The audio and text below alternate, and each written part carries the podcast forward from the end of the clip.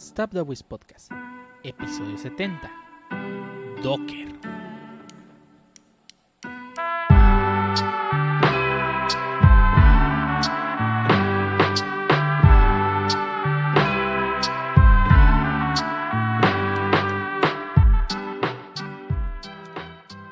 Bienvenidos a The Voice Podcast, episodio número 70, un podcast dedicado a hablar de anime, internet, juegos, manga, SOS y demás cosas que sobre webs y único podcast donde nos gusta jugar videojuegos que se ven horrible. O por lo menos probarlos, porque realmente nunca los terminamos los juegos. Y el día de hoy tenemos a mucha gente reunida en esta sala virtual a punto de hablar de cosas que podrían ser interesantes, podrían no serlo. Y empezamos contigo, Harbo. Dimos, ¿cómo, te fue esta semana? ¿Qué, cómo te trató la vida? Eh, del nada. No, realmente me trató bien. Este, en la parte de, de chamba, ahora sí chambeamos un buen ratillo. Pues para variar. para variar, ahora sí, ya, ya tenía, era justo necesario. Este, pues de eso, este, estuvimos jugando la semana sin cuarzo. este, un poco de, de, todo. Este, Genshin tuvo buena audiencia. Este, ¿qué más? Dejan, no, notaste que. Eh, eh, Notaste que sí, sí, sí cargas toda tu crew de Warzone, porque si tú no jugaste Warzone, nadie jugó. Este, vaya, Probablemente, probablemente. Este, no, no los cargo, no los cargo. Una cosa es cargarlos, otra cosa es que, no quieren jugar, es diferente. Pues que no van a ganar. Por eso. Entiendo que sí me debe los 10.000 puntos fríos, eh. No, no te los debo, porque ahí te va, deja de mi explicación. Una cosa es que una persona te genere confianza y otra cosa es que la necesites para ganar. Pero bueno. Dejando de, lado eso, este también creo que tuvo, no, no creo, tuvo algo de audiencia, este, el New World, que de hecho eso fue el jueves, ¿eh? y sí se me hizo juego interesante. Este, quería leer los diálogos, pero había gente que me estaba hostigando a, no hacerlo, entonces este, no, no, no, sabía ni de qué iba. La neta, la neta, el Pancho tenía, motivos, tenía motivos para exigirte. Porque recordemos que los dos streams de Genshin Impact que tuviste no leíste ni una sola línea de diálogo. Digo. Y luego se quejaba de no, que no sabía qué hacer. ¿Cómo? Exacto. ¿Cómo no? Sí, sí leí para, para, hacer el, el estofado y, el bistec ah, ranchero. ¿Cómo se llama tu acompañante? Eh, Paimon. Okay, ah, porque salen memes, si no, no les sabría. No, pues eh, es lo primero que se presenta, ponte serio. Bueno, ya hablaremos de, de, Genshin un poco más adelante. Sí, ya, hablaremos de, de, todo eso más adelante. Este, y pues más nada, se, acabó el septiembre. Este, hubo, hubo buen, buen apoyo. No, no diría forrado, pero, pero sí hubo buen apoyo. Ah, vamos a ver qué podemos. ¿Sacaste más que yo? Ah, bueno, pues sí, pues si no streamas, ¿cómo vas a tener más subs, compa? Ponte serio. Gracias. a ver ese dinero, a ver que sea bien invertido en el stream. Sí es, vamos a, vamos a ir viendo. Este, y pues creo que más nada. Este, a esperar, creo que la beta, la beta de Battlefield la siguiente semana, a ver qué tal. Ya mentalizado para el Fasmofobia. Ya es casi un hecho. Este. Sí, ¿por qué no? Te digo que va a salir con que ahí dice Fasmofobia y no hay ningún juego que se llame Fasmofobia. Ya lo veo, ya lo veo. Denunciador del canal. Timados. ok, ¿y tú, Mania, cómo estás esta semana? ¿What a week? What a week. Ya, estuvo bien. Eh, no, sí, what a week. Bueno, de chapa sí, este, bueno, muchas cosas esas que te hacen decir what a week. Pero, por otro lado, este. Em, de repente pongo a leerme los randoms que me recomienda mi página de mangas alternativos. como que de repente leo un número, por ejemplo, de que. Ah, puedes leer también estos mangas, ¿no? Te salen en, tu home. Y a veces agarro uno y, leo un par de números a ver si me agarra. Y, en los randoms me salió Hajime Nogal, del que ya había escuchado. Tanto Hajimete, perdón. Hajimete Nogal, del que ya había escuchado, leí un par de números y dije, ah, sí, sí, es el, es el Nagatoro Echi que todos pedían. Vi, dijo de volada. Eh, dije, ¿por qué no? Y pues la verdad, sí, un día sí me dormí como hasta las dos leyendo. Pues, si te gusta ese tipo, si te gusta ese tipo de, de comedia romántica de tipo Nagatoro, tipo este Eh, el de la frentona, ¿cómo se llama? Es, Ah, eh. ¿eh? Ajá, o sea, es, Ese es es tipo de, de, de comedia romántica, pero pues sí, mucho, mucho más horny que cualquiera de estos, dos, ¿no? O sea, sí es más edgy. Sí, sí, sí. sí. Pero te- creo que el centro, o sea, el, el fondo del manga es el mismo que. Digo, con sus respectivos cambios de, de- de personalidad, es el mismo fondo que tiene Nagatoro, que tiene este. eh, la frentona, siempre se me olvida. Takagi. Takagi. Digo, eh, Takagi mucho más inocentón, eh, Nagatoro este, mucho más blanco, aunque el Pancho dice que es, que es Ni- horny, ni lo pero, leído, ni lo ha pero ni lo ha leído. Ujú. Este, pero sí, sí me gustó. Buena, buen romcom. Eh, aplicando la regla de, de- de los- de ver los primeros capítulos. El, Ujú. el, el- el compa dice que si el personaje te pone horny, entonces es, es un manga o anime horny. Ah, Fin. bueno. Bueno, Bueno. pero a Pancho lo pone Horny Isabel de Animal Crossing. Es como- Ya, de- ya me ya, Crossing es ya. horny. Tranquilo. No, No, ya no, la moda ya no es, ya no es, ya no es Isabel, es la, la morra, es la morra. no sé Ah, si aplica la, Ah, pero la- pues eso ya existía desde hace mucho tiempo. Ah, pero empezó como que el meme hace poquito, ¿no? El- Ah, no, bueno, sí. Sí, el mame empezó hace poco por una animación de. Ay, bueno, sé, no sé el creador, Pancho debe saber, estoy casi seguro. Em, sí, sí sé. Pancho Dinos, se ta- creó. estamos esperando a que nos digas. Estamos esperando la respuesta. El original o el que se hizo famoso. El que se hizo famoso. Es de Son. Ya tiene un historial de crear animaciones de ese tipo. Mm. Son, así como zonas en inglés. Sí, sí. Son. Y pues es la creadora y pues, con eso se hizo popular. Y la rolita ya existía, no fue creado para eso. Es una rolita 90, 80, no sé. Neta no sé, pero ya es vieja. Y pues años después encontró popularidad en un lugar que nadie esperaba. Qué triste. En Animal Crossing. Las oficinas de Nintendo deben estar en llamas con esto.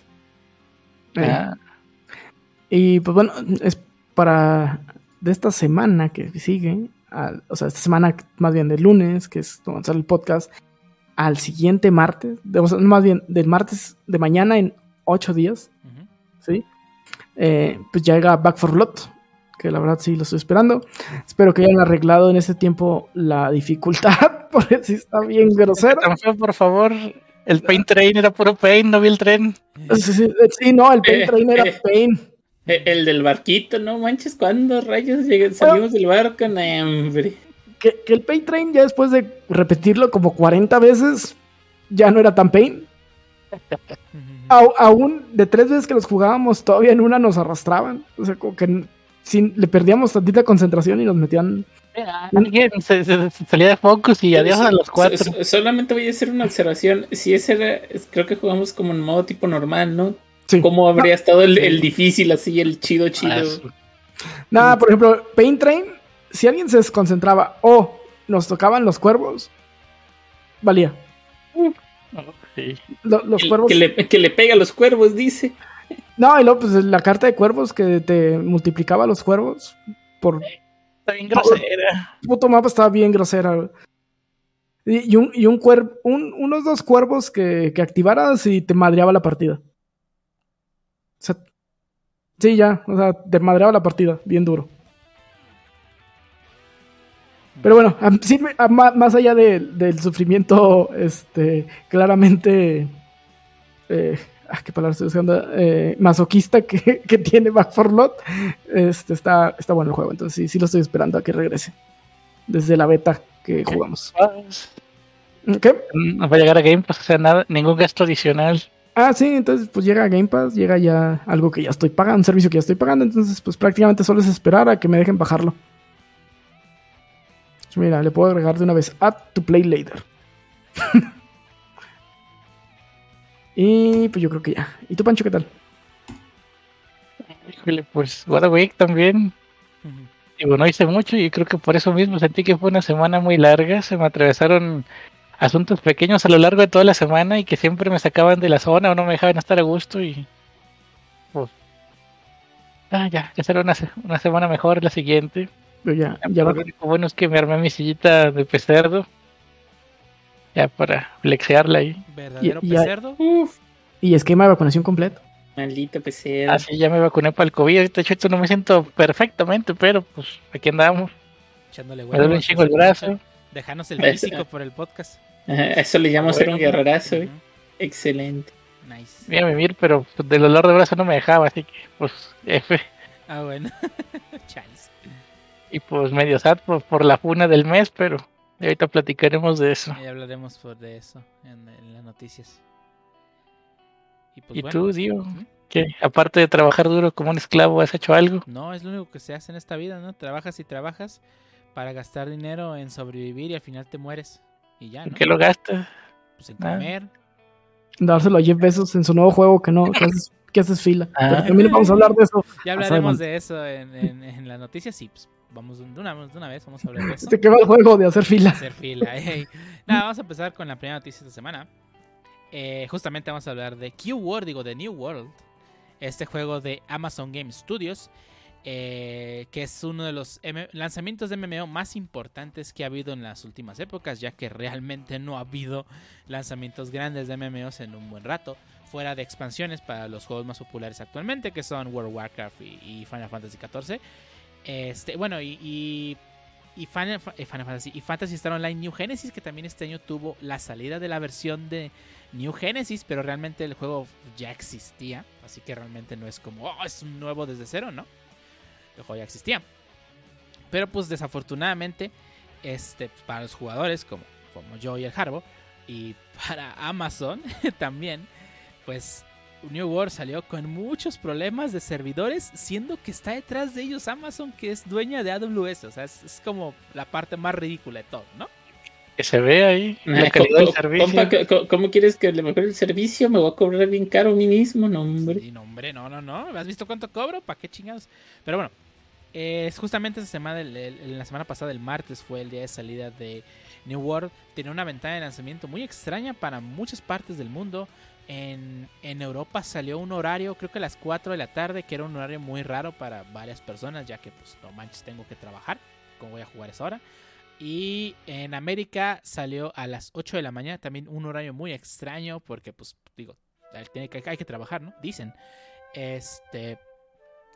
Pero, eh, a pesar de salir en horarios extraños y todo, el juego tuvo una gran, cantidad de jugadores al mismo tiempo jugando, registrando en, Steam hasta 700 mil jugadores simultáneos, lo cual es pues, para un MMO, siendo que recuerden que los ah, podrán decir lo que quieran, pero los MMO siguen siendo de nicho, este y siendo un juego pues tan de nicho, o sea, tener más de medio millón de jugadores simultáneos está muy muy cabrón.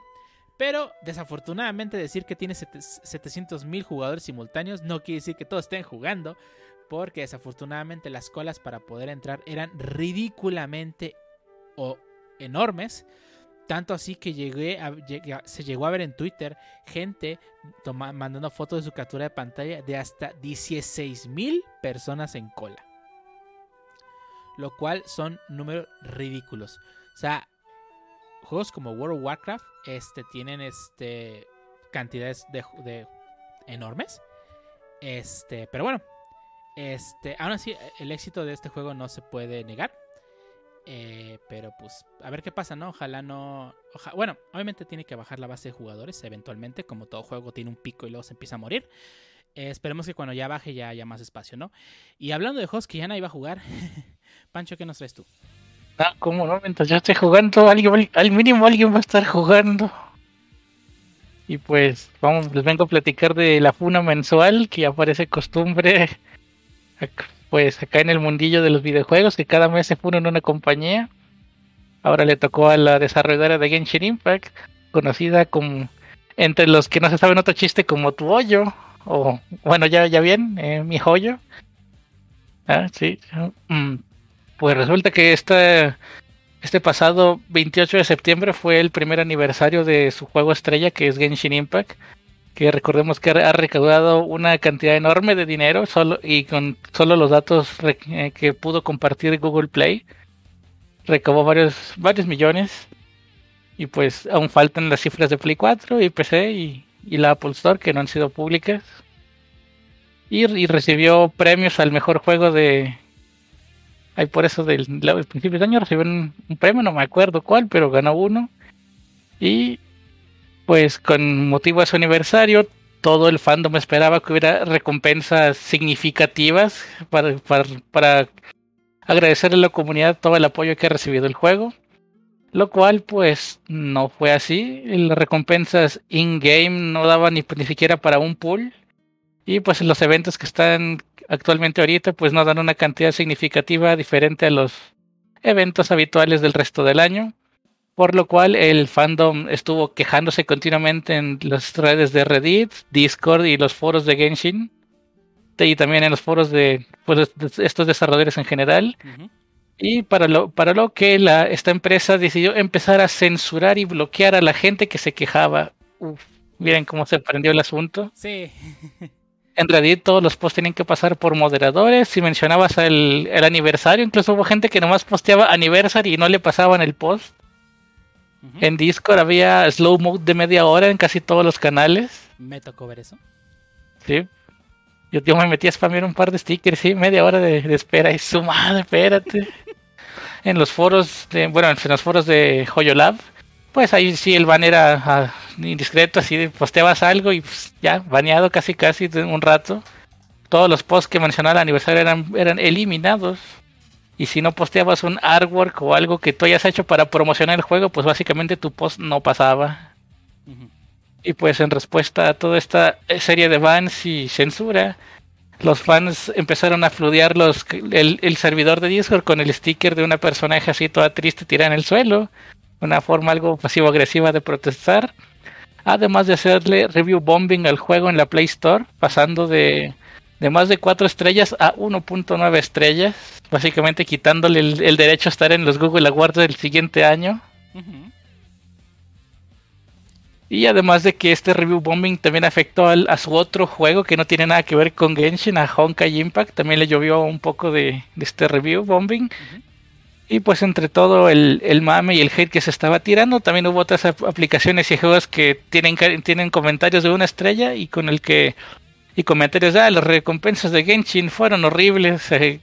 yo me enteré de que Google Classroom, eh, Pub- PUBG y of Duty Mobile, hay varios reviews así que obviamente son parte del hate, pero aún así da, pues dice mucho de la comunidad, ¿no? Lo tóxica que se puede llegar a hacer al, al hacerle reviews negativos a un juego, a una aplicación que no tiene nada que ver.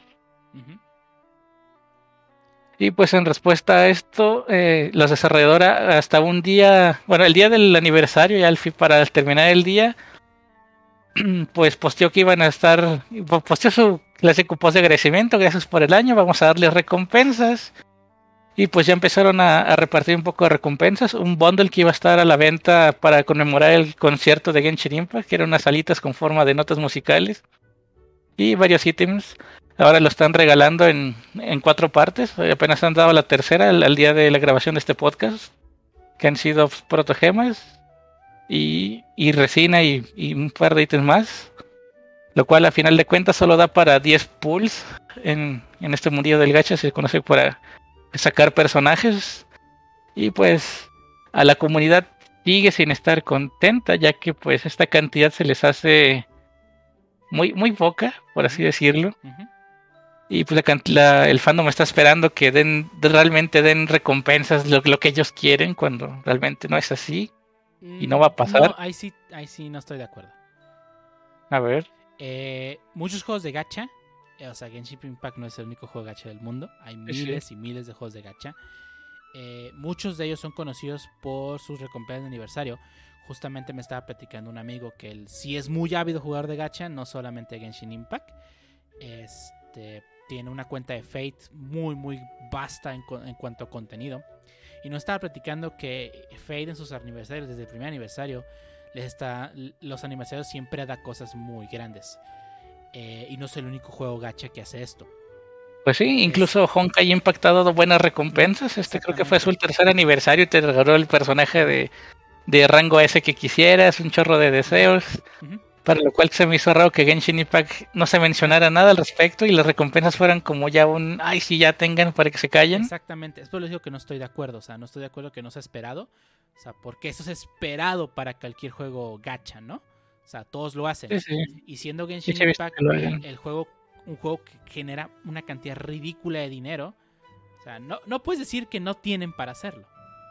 Sí, definitivamente. Y, y no le van a perder por regalarle deseos a los jugadores, ya siendo que es lo que hace que la gente llegue al juego e incluso se quede el, el contenido gratis. Es correcto, es correcto. Por eso me parece que, o sea, las recompensas no fueron nada, absolutamente nada comparados a las de otros juegos de gacha que, que, que- que ganan mucho menos dinero que ellos. Sí, digo, 10 deseos es, es nada a final de cuentas. Ujú. Pero para los que no estén enterados, todos los, todos los que- deseos que no sean personajes son armas que a final de cuentas son inútiles. Para que te salga algo decente mínimo tienes que dar 10 deseos, que es la probabilidad. Te, te garantizan una, una- un personaje o arma de 4 estrellas después de 10 deseos. Y una de 5 estrellas cada 70. O sea, esos 10 deseos ni siquiera te dan para el siguiente personaje o arma común. Pues me, lo- me acabo de loguear y me dieron mis alitas. Ah, sí, aprovechen. Este, sí. Y bueno, desafortunadamente, pues, digo, a- a- aunado a que las recompensas no fueron la gran cosa, yo creo que la censura sí fue un, una gota que derramó un vaso, ¿no? Sí, no, no debieron hacerlo y mucho menos así. No. Sí, yo creo que es... Al contrario, deben pronunciarse, oye, sí, ya escuchamos su feedback y estamos planeando recompensas, espérense un rato o algo así en vez de, ah, pues baneado. Pues cállense los. Sí, básicamente, sí. Es el meme del vato tirado en la cama. de, No debió hacer eso. Ajá. Ah, sí. Exactamente. Sí, las oficinas de mi joyo deben estar ahorita Están ardiendo. en llamas y digo, no, no es por ser culero, pero espero haya enredado cabezas en el departamento de relaciones públicas. Sí. Siendo, y, ¿Cuál y el, y el de marketing también. ¿Cuál banner me conviene para gastar mis protogemas? Uh, depende de la mona china que gustes. Está el brillo del océano y pasión por viajar. El brillo, de la sangre, ese personaje no está tan bueno. De hecho, también es un- una parte de la de lo que alteró a los fans. No todos los, los últimos de los últimos cuatro banners que ha habido, solo uno ha gustado al fandom y todos los demás se les han hecho raros. O ya de plano basura, como la que está ahorita, que es Kokomi. Es una curandera y no sé por qué el fandom espera que sea una DPS, siendo que es una curandera, por favor. Este personaje no puede hacer golpes críticos, por lo cual pues limita su daño. La gente realmente se enojó. En el banner pasado, las habilidades no son compatibles con otros personajes, la gente se enojó. En el pasado, él tampoco era una DPS así super mamalona, la gente se enojó. El caso es que ahorita la- el fandom no está en su mejor momento. Y tristemente, pues, estuve leyendo muchos posts en Reddit y hay gente enojada, hay gente que ya lo va a dropear, youtubers cansados de estar jugando. Y pues eh, también hubo un post que me interesó y es que ap- aparecen, bueno, según es el análisis de esa persona, es- los desa- desarrolladores eh, como que ya se ya creyeron que su juego ya la hizo y están entrando en una racha de avaricia. Mm. Porque no sé si recuerdas cuando en las primeras versiones que ustedes jugaban había un evento de login diario que te daban 10 de estos a lo largo de 7 días. Sí. Y se renovaba al, al mes siguiente. Esto dejó de pasar desde la versión 1.6, ya hace más o menos como 3-4 meses. Me Y salió pues Diona. ¿Mm? Me salió Diona. Uh, nice. Y pues realmente han estado reduciendo la cantidad de deseos que regalan a la gente. Y es algo triste. Eh, Hubo un evento web donde veías una peliculita con tus logros. Ya mataste tantos monos, hiciste esto, esto y lo otro. Y, y al terminar de ver la peliculita te dan 40 protogemas, lo cual es una cuarta parte de un pool. O sea, esa recompensa sí se me hizo medio una escupita con la cara, pero pues a final de cuentas fue gratis, así que pues no sé si estoy no, sé si estoy en lo correcto al quejarme. Este, no, de hecho, bueno, yo sí creo que todo el mundo, o sea, cuando alguien se queja, esto, tanto su hecho de quejarse, no tiene nada de malo. Este, y yo creo que sí, mi joyo, creo que sí, creo que sí se está viendo un poco avaro, ¿no? Eh, nos toca verlo eh, con las, digo, creo que el ejemplo más grande de, la avaricia es con las consolas, ¿no? O sea, podemos ver cómo la generación pasada eh, Sony se pone un bien mamón que no quiero crossplay, no quiero aquello, no quiero esto. Y Xbox se portó un poco más laxo cuando pues no iba ganando la guerra, ¿no?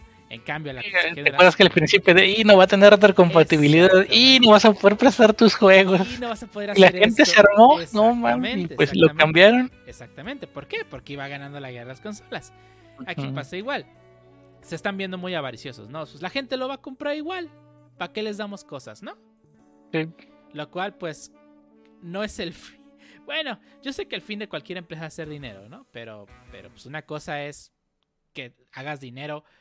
Eh, honestamente, otra cosa es que obligues a los jugadores, ¿no? A- Es que si quiero esto tengo que gastar y pues yo sé que muchos muchos gachas tienen estas estas este actividades predatorias de que no te obligan a, a- a- a gastarle, pero sí te sí te hacen que te dé la cosquillita de gastarle.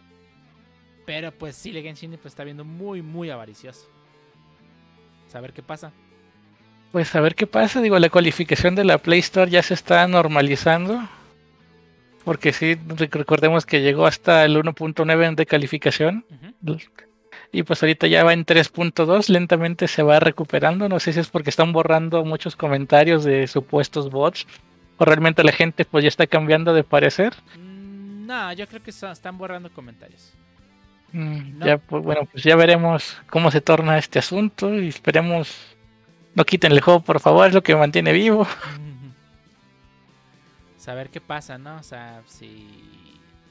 O sea, mi joyo tiene que hacer un buen trabajo de RP. como, Sí. como aquel que hizo este, este Microsoft con los tres aros rojos de la muerte. Este, tiene que hacer un buen trabajo porque, pues, por ejemplo, yo que soy un jugador que tiene rato que no toco el juego porque simplemente no me atrapó. O sea, Es difícil que vayas a volver si ves todo es este. correctamente. O sea, no pensaba volver pronto. Y ahora que veo esto, menos me dan ganas de regresar. Y de las personas que yo conozco que jugaban Genshin, solamente conozco dos que lo siguen jugando activamente cuando, cuando salió. Prácticamente todos los que yo conozco, los, mis conocidos lo jugaron. Y uno soy yo. Eh, Uno eres tú, exactamente. Uno eres tú y otro es el que te comentaba que juega mucho gachas, ¿no? No, pues sí, van a tener que hacerse acá una jugada de parkour para arreglarlo todo. Y si no, pues GG. Pues GG. y- Van a pasar a hacer un juego de nicho, de pasar a hacer lo que lo estuvo rompiendo todo el año 2021. Ujú, Uno de los juegos más, más este, pues, jugados de, de ese año, ¿no? Jugados y recaudadores también. Ah, no, sí, un de, de- dinero sí no se puede, no se puede negar la, la ridícula cantidad de dinero que hace. Y, eh, y pues hablando de GG's, Dio, ¿qué nos traes? No, Algo pues, más, más bonito. ah, definitivamente no. Ay, no, esta semana ha sido un, un alcaboce de, de, de- ¿cómo se dice? De, de problemas y soluciones y su madre, ¿no? Pero bueno, eh, volviendo un poco a lo que ya habíamos comentado en podcast anterior respecto a la demanda que tenía Activision Blizzard por parte del estado de California respecto a pues todos los problemas de acoso que tienen dentro de su empresa, así como inequidad de, salarios para las personas. Eh, pues Activision Blizzard usó la carta de salir gratis de la cárcel y pues simplemente decidió donar dio- 18 millones de dólares a una este, unión, este, ah, sindicato, sindicato de trabajadores Sí, en Unión son los sindicatos gringos. sindicatos para pues que justamente se encarga de, de- de- apoyar a las personas que pues tienen problemas de este tipo, ¿no? De justamente lo que lo están demandando, ¿no? Y eso sinceramente pues es o sea, la realidad es un es una carta de, de- de salir gratis de la cárcel que los gringos son muy dados a eso, ¿no? Y hablamos también un poco más adelante respecto a qué tan fácil se pueden liberar nomás aventando billetes al problema. Pero pues efectivamente eh, Blizzard pues usó la salida fácil. eh, voy a donar dinero a una causa en la que no creo porque digo, no es que no, es que no es que realmente no, no crean en ella, pero es que eso es lo que dan a entender siendo las prácticas que tienen dentro, ¿no? O sea, no están arreglando sus problemas internos de acoso, no están arreglando los problemas internos de, de, de- de falta de, de- de ine- inequidad de salarios. No están arreglando nada, solamente están aventando dinero a un lado para que les quiten la mirada encima, ¿no? Lo cual es muy común con las empresas gringas, ¿no? Eh, realmente 18 Arreglarlo fuera de la, arreglarlo fuera de la corte, pues. Correcto, tratar de arreglarlo fuera de la corte, ¿no? Eh, esto, eh, claro, obviamente, este, no, no, no, no ha terminado la demanda, o sea, esto es parte del plan de Blizzard para tratar de, de evitar la demanda o cualquiera que sea la, la solución que le terminen dando, ¿no? Es- Este, sinceramente esto es un, una- un golpe en la cara para los trabajadores, según reportan, bueno, según algunos Pues, es- expertos en el tema comentan. Es un movimiento de relaciones públicas. Sí. Ya. Es correcto. Es un golpe en la cara para sus trabajadores, ya que realmente no están lidiando con estos problemas que tienen.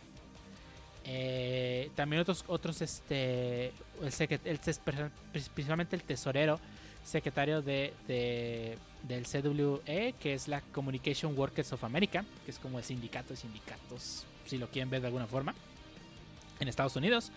eh, reporta que viendo la cantidad de dinero que tiene Blizzard ah, de ingresos, que son sete- 72 billones de dólares, eh, eh, ellos para ellos 18 millones es prácticamente nada, ¿no?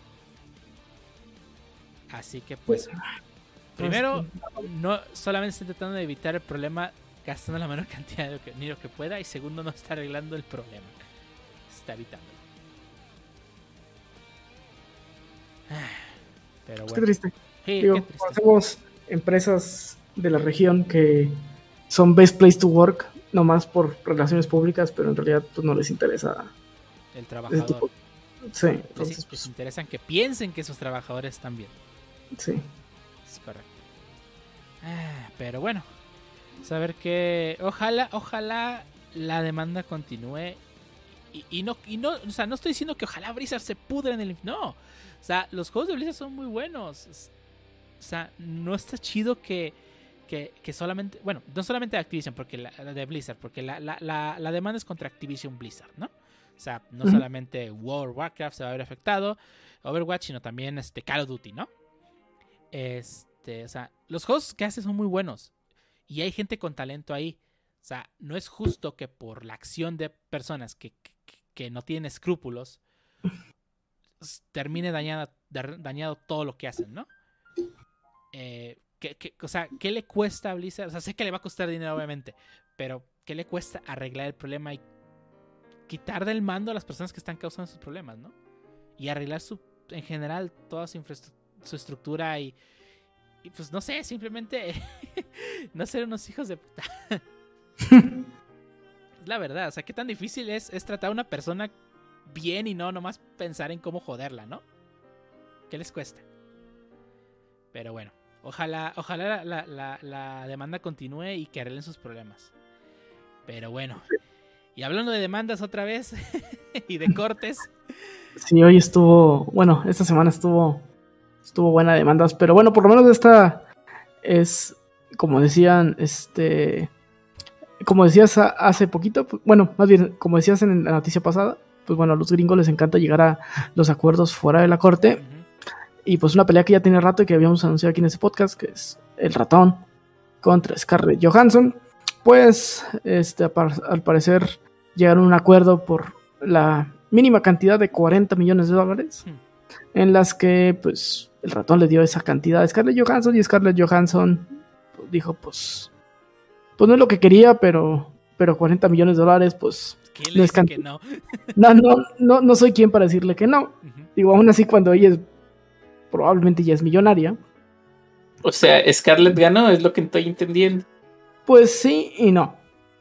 Eh, se estimaba que ella dejó de ganar más de 50 millones de dólares por las acciones que hizo Disney. Pues 40 millones es como decirle, pues bueno, te va una parte de lo que a lo mejor hubieras ganado si no, si lo hubiéramos sacado en cine en lugar de plataformas.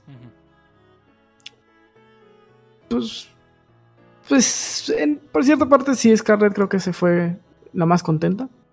Digo, fue con algo del varo que, que perdió y pues va a poder seguir trabajando con Disney, que Que realmente Pues la no importa, ¿verdad? Pero. pues la supo hacer, la sí, verdad. Sí, sí, sí. Está cabrón Digo- ganarle al ratón.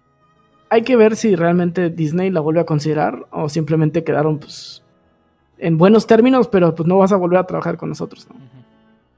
Eso no suena bien los términos, pero No, pues es buenos términos, yo no te voy a mandar, no, no va a haber nada de litigio, es, pues ahí te va tu lana, pero pues tan, am- a- tan amigos como siempre, pero pues ya no vamos a trabajar juntos.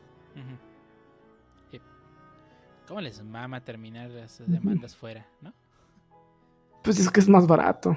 Eh, sí. ahí está la demanda de, de, de Apple Epic. Sí, Ah, sí. bueno, ahí, ahí, ahí- ahí sí les gusta estar mal.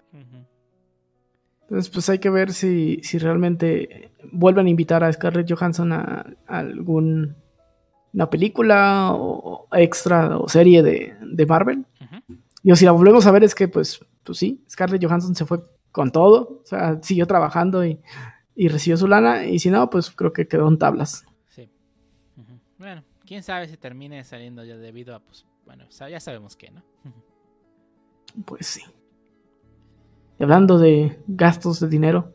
Uf, uf, hablando de gastos de dinero, pues esta semana eh, PlayStation Japón avisó desde su cuenta oficial de Twitter que habían comprado este Bluepoint, esta empresa, bueno, esta desarrolladora, este que ahora pasa a formar parte de los PlayStation Studios, entre los cuales se encuentran Insomnia, Insom- Insomniac, los desarrolladores de, de Spider-Man, eh, y Naughty Dog, los desarrolladores de, de- Ah, ¿cómo se llama este juego? El del, el del Lara Croft, pero vato. Este, Uncharted. Uncharted, sí. Este. Y pues ahora pasa a formar parte de esta familia, ¿no? Bluepoint son conocidos por hacer el último, el, el más reciente remake de la saga Demon Souls. Así como haber porteado la Uncharted Night Drive Collection en su momento y también el aclamado eh, remake para PlayStation 4 de Shadow of the Colossus. Eh, esta empresa pues ahora forma parte de estos estudios y pues esperar a ver qué van a traer para la familia. Eh, no, creo que no dijeron la cantidad de dinero por los que lo compraron, pues solamente avisaron que los compraron. Y pues poco a poco las dos empresas de videojuegos, bueno, tres contra Nintendo, pero Nintendo no ha comprado nada últimamente, están teniendo cada vez más este, estudios bajo su, su haber. Eh, esto ya me empieza a, hacer un poco de ruido desde que, desde que Microsoft compró Bethesda, ya está, oye, pues vamos a terminar nomás otra vez de vuelta nomás Sony, eh, Microsoft y, y- y Nintendo y las demás van a formar parte de alguna de esas tres y ya. Guerra carteras a la verga también, Eh, comprando estudios. comprando estudios a lo loco. de los mejores gana. Ey. Pero, eh, o sea, viéndolo de la forma realista, realmente Sony no tiene el varo para comprar estudios tan fácil como lo tiene Microsoft, porque Microsoft está es- tiene dinero para comprar todo lo que quiera. Este, pero pues eso no, no hay que negar de que pues, sí está haciendo buenas adquisiciones. Este, eh, Sony, ¿no? O sea, Bluepoint hizo un excelente trabajo con el remake de Demon Souls. Eh, compró Insomnia que está haciendo los juegos de Spider-Man, que a mí me parecen de los mejores juegos que hay en, PlayStation actualmente. Y pues Naughty Dog ni se diga, ¿no? O sea, la cantidad de, o sea, la fama, fama que tiene su, la saga Uncharted y la saga pues, Last of Us no se puede negar, ¿no? Así que pues, a ver, ¿no? A ver qué, qué pasa, qué juego saca nuevo es Bluepoint ahora que está ya, ya forma parte de la familia de PlayStation, ¿no? Pero bueno. Y pasando a hablar de otra empresa que desarrolla juegos. Harbo, ¿qué nos traes tú? Desarrolla juegos el compa. Bueno. bueno, bueno, máquinas de gacha. Ey, máquinas de De gacha, gacha, bueno. perdón, de pachinko. Bueno, eh, te diré. El, el, el fake EA, mejor conocido como Konami. Digo, este, Konami. Se disculpa por, según esto, por las atrocidades. Y vaya que vayas varias atrocidades con el EA Football a 2022. No sé si recuerdan que ya habíamos hablado un poco acerca de, de este, digamos, simulador de, de fútbol o juego de fútbol. Eh, básicamente, este. a- han- bueno, empezaron a circular este en- desde la cuenta oficial de, de Twitter, es- este, como, como digamos, varias entre cinemáticas y, y modos de, de juego y, y se empezaron a, digamos, a, a ver cómo iba a ser este, este simulador, inclusive, cómo se juega y cómo se, cómo se va a jugar. Y pues, este, hay varios errores, ¿no? Bueno, varios errores, o más bien varias cosas que se están dejando mucho de lado. Digo, yo realmente no esperaba esta pifia, digamos. Este, en el sentido de que si, si llegáramos a comparar EA Fútbol con, con FIFA, que realmente FIFA se le critica mucho porque este, pocas veces está innovando o innova tan poco que pues, mm, muchas veces se dice que no justifica el, el precio de AAA, ¿no?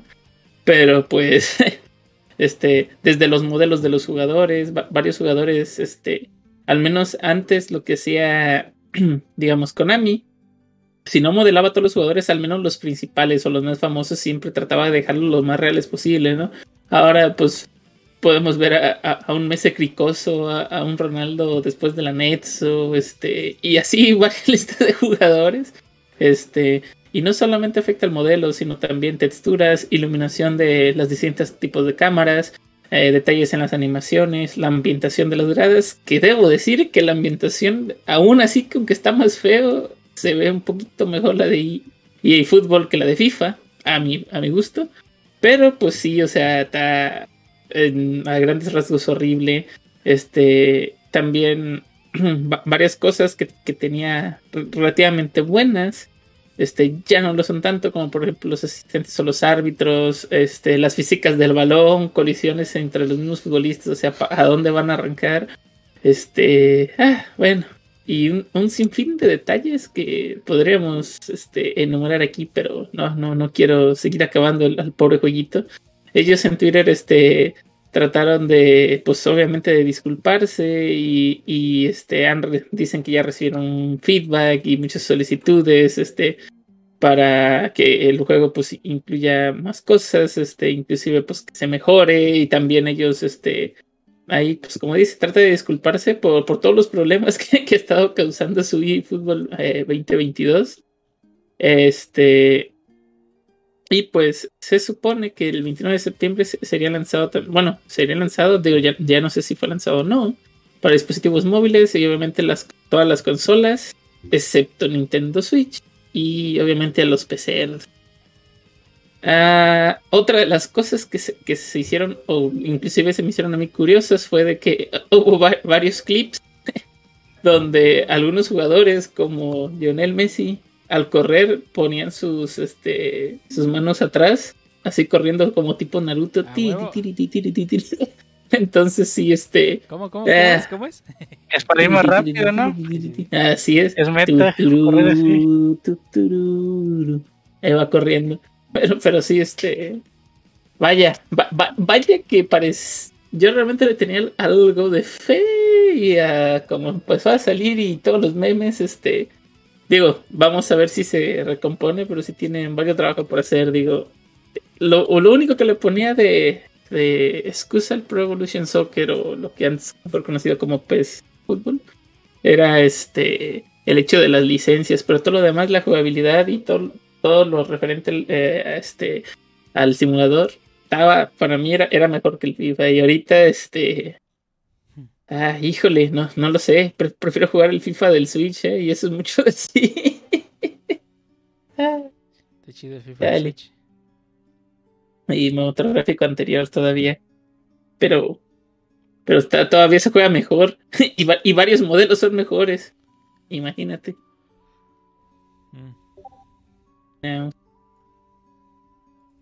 Este, pero bueno, esperemos que arreglen ese cochinero y, nos traigan buenas noticias, como espero nos las traiga ahorita Mediningir, por ejemplo. ¿Qué hay de nuevo? Creo que lo perdimos. No, no, no me perdieron. Estaba con el muteado y no lo podía quitar. Pensando en la vida, ¿no? Pobre, pez, ya se murió. Estaba, estaba pensando qué buena persona es Phil Spencer y todo lo que nos trajo. Nos adelantó Navidad, Don Phil, y nos aventó un chorro de juegos con indies y monas chinas, y hasta, hasta los Avengers nos va a tocar. Pero bueno, vamos a empezar. El primer juego que nos trajo esta semana, nuestros amo y señor Phil Spencer, es Dandy Ace, un juego eh, roguelike, porque ya todos son roguelike. Entonces, este está interesantón, este combina eh, eh, un poquito cartas, entonces vas juntando cartas en el escenario, me recuerda un poquito al Kingdom Hearts Chains of Memory, donde las cartas pues, van definiendo los ataques que, puedes ir haciendo. Pues, se ve interesante, 1.53 gigas, lo bajas rápido y lo pruebas. Otro que nos trae es Lemnis Gate. Este tiene la descripción más rara que he visto en mucho tiempo en un videojuego. es un Time Warping Turn-Based Multiplayer Combat Strategic First Person Shooter. ¿Qué? Time Warping Turn-Based Multiplayer Combat Strategy First Person Shooter. Queda igual, pero adelante. Si alguien sabe de qué va, me dice. No sé.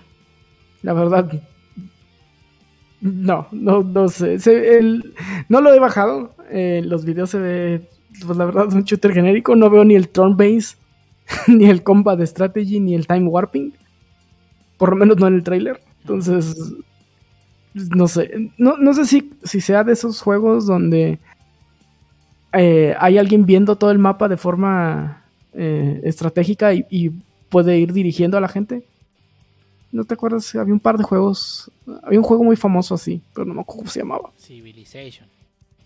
No, no, o sea, donde alguien jugaba en el como general y eran como si estuviera jugando un RTS, pero cada, cada unidad en realidad sí, era- sí eran personas. Entonces sí eran jugadores. Híjole. mm, no. O sea, un RTS con gente. No se me ocurre Pero- ninguno. Pero aquí sí que es turn based. No entiendo cómo es un first person shooter turn based. Bueno, a menos que sea como los. El Chronicles, el Valkyria Chronicles. Pero bueno, en, first person. Ajá. De third person. No sé. Pero tampoco en el trailer no se ve así. Entonces, bueno, ya hablamos mucho de este juego que nadie, ni lo van a jugar. Porque... El otro juego es Mighty Goose. En Mighty Goose pues, es un juego de eh, tipo plataforma. Bueno, más bien no tipo plataforma. Este es donde eh, vas avanzando y disparando. Por una superficie. Como Bullet Hell, más o menos. Ah, sí se me ha entretenido. Entonces, y pesa 140 megas. Entonces, Lo, bajas Lo pueden de- bajar. de una patada. lo bajas de una patada, lo calas, te gusta, pues ya lo sigues jugando. Y si no, no se instalas y no pasa nada. Siguiente juego que nos dan es. Ya empiezan las monas chinas. Nos dan ahí The Somnium Files. Que este creo que tú sí lo jugaste. Es un juego, este, pues una novela gráfica con elementos pues, de thriller. Eh, eh, si han jugado los juegos de 999, este, Virtual Last Reward o Zero Escape en general, ya saben qué esperar. Eh, creo que es el mismo escritor la historia, así que pues ya saben qué esperar en la historia si han jugado los- aquellos juegos. Eh, la verdad es que sí está muy interesante. Eh, pueden bajar el demo si están interesados en probarlo.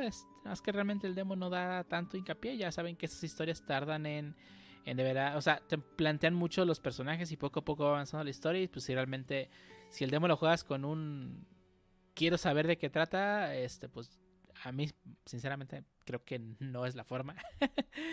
Por lo menos no creo que te vaya a dar tanta forma, tanto tiempo de entender de qué va el juego. Porque pues así son los, los ese tipo de juegos, ¿no? O sea, son juegos que pues son te enganchas mucho en la historia, ¿no? Que es pues es lo que importa del juego realmente, no tanto las mecánicas o el gameplay, ¿no? Ah, ya lo estoy bajando. Este sí me interesa. A mí sí me gustan las novelas gráficas. Va, va. Y siguiente que nos dan es Scarlet Nexus. Es un juego de Bandai. Que es muy Bandai. Que por cierto, empecé a jugar de, de Bandai. Este. Ah, eh, Code Vein. Eh, sí me está gustando. Eh, está frustrante, ya aventé el control varias veces. Es, eh, pero sí, sí lo voy a seguir un ratillo. A ver hasta cuándo me, me cansa lo suficiente para dropearlo. Es el Dark Souls con monas chinas y este Scarlet Nexus es eh, un Tales, ¿no? De Bandai. Que bueno, los Tales también son de Bandai. Ey. Y se ve bonito y son juegos muy, muy pequeños, 18, 17 gigas casi. Entonces, pues también es algo que tampoco te, te tardas mucho en bajar. Con una conexión decente es menos de media tarde, ¿no? Siguiente es Astria Ascending. Este se ve como un RPG más clásico, por turnos. Este, gráficos chibi. Eh, bueno, por lo menos mientras. No, no son chibi. Como esos, como. Como si los jugadores fueran un poquito planos en un ambiente 3D. 2.5D, ¿eh? Como un 2.5D. de- Se ve, se ve bien. eh, tiene, me recuerdan los monitos un poquito a los de Crystal Chronicles. Eh, de Final Fantasy. Eh, este probablemente no lo voy a jugar. Probablemente. De hecho, hasta el, hasta el, hasta el logo de Astra Ascending se parece al logo de Final Fantasy. Si tú lo ves y no sabes que no es de Final Fantasy, es como que, ah, mira, Final Fantasy. Pero no sé. Bueno. El siguiente juego que nos traen es Unsight, que es un juego de estos de Humble Games. Es un juego tipo este de vista isométrica, de aventura. Entonces, pues este tipo de juegos es pixel art. Entonces, si te gusta este tipo de juegos, Humble Games generalmente son juegos más indies. Pero divertidos los indies. Generalmente son juegos divertidos, Humble Games. Es una distribuidora, ¿no? Realmente, Humble Games. Y pues, para terminar, el AAA del, del momento es Marvel's Avengers. Este juego de Square Enix que pues, ha tenido críticas muy divididas. Gente que al parecer sí le gustó, gente que pues, al parecer cree es un juego más del montón. Este, pues, la verdad, sí, sí traigo ganas de darle chance. Me detiene un poquito el peso del juego, sí son 133 gigas que, o sea, sí dan flojerita. Y sobre todo darle espacio en el disco duro, ya uno ya no tiene tanto espacio de sobra. Pero yo creo que sí le voy a dar una chance, como a ver qué puedes instalar y, y probarlo. Y pues realmente este tipo de juegos son rápidos, digo, no, no, no son muy largos, entonces igual lo paso y lo desinstalo y se acabó.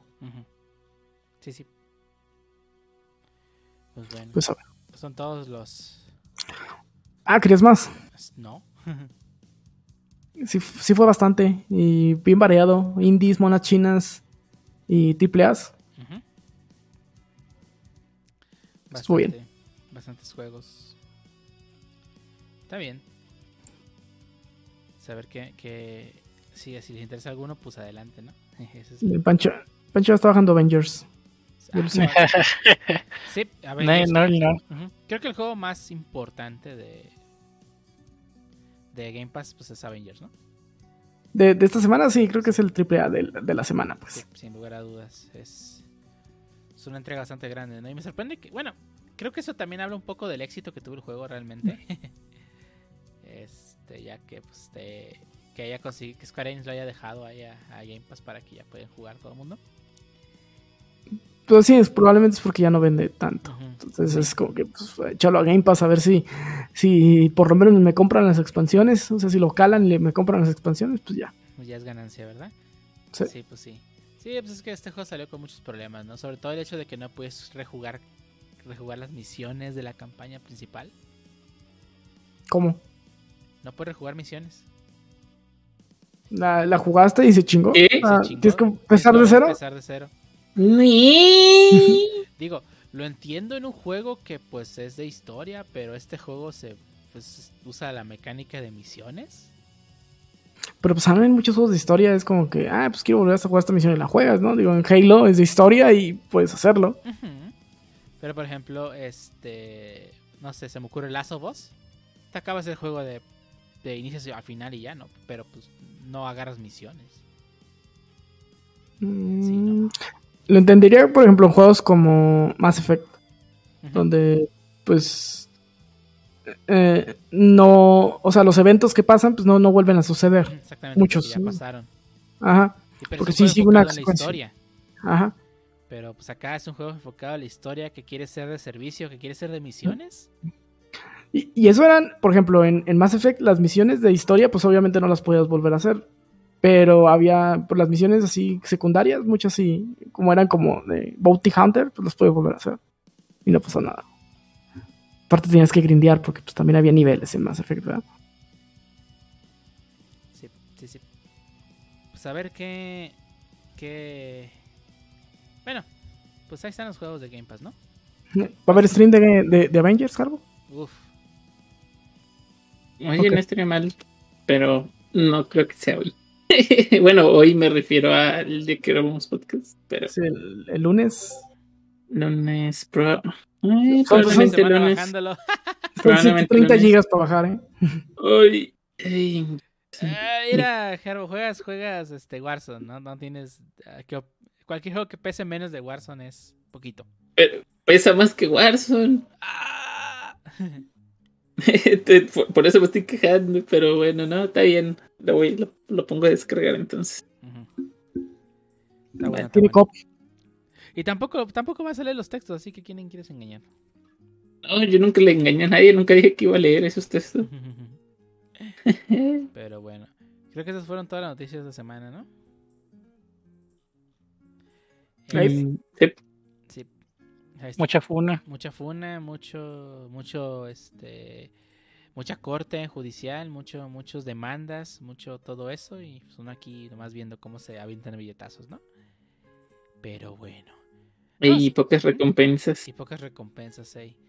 Pero bueno, vamos a pasar al tema de esa semana, que en esta ocasión vamos a hablar sobre una cosa extraña, diabólica, que es Docker.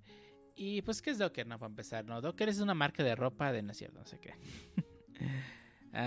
Na- nacida en los, años, en los años 70, en la cual los hombres tenían ya una buena vestimenta. Ah, digo, pues, sí, no, no, no, no.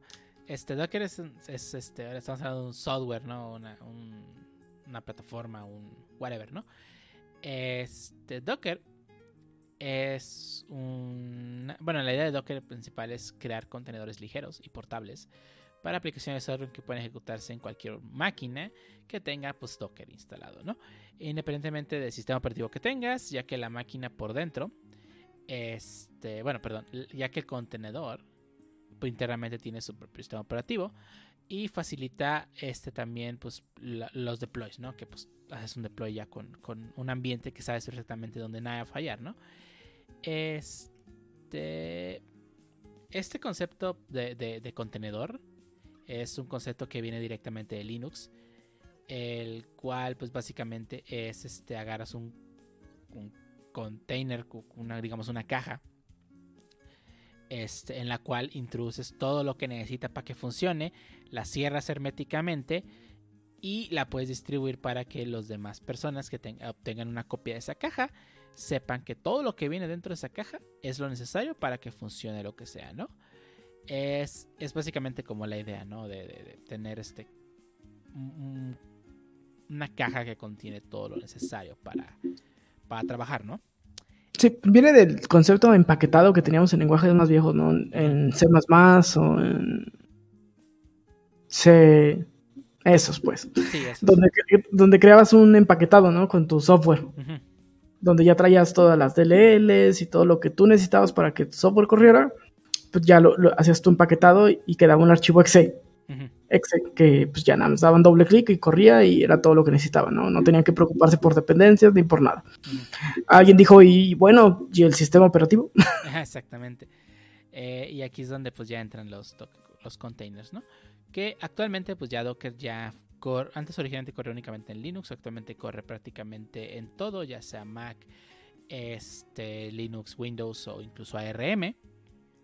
Lo cual pues permite a los desarrolladores tener un ambiente controlado donde no existe el famoso es que mi compu corría, porque al final de cuentas corre dentro de un ambiente completamente controlado y hermético, donde pues no, exis- no existe ningún factor externo, externo que pueda eh, eh, comprometer ¿no? la, la ejecución del programa, ¿no? Es de la teoría, pero sí. Pero bueno, sí, la teoría ya ha llegado a la práctica, pues obviamente todo puede fallar, ¿no?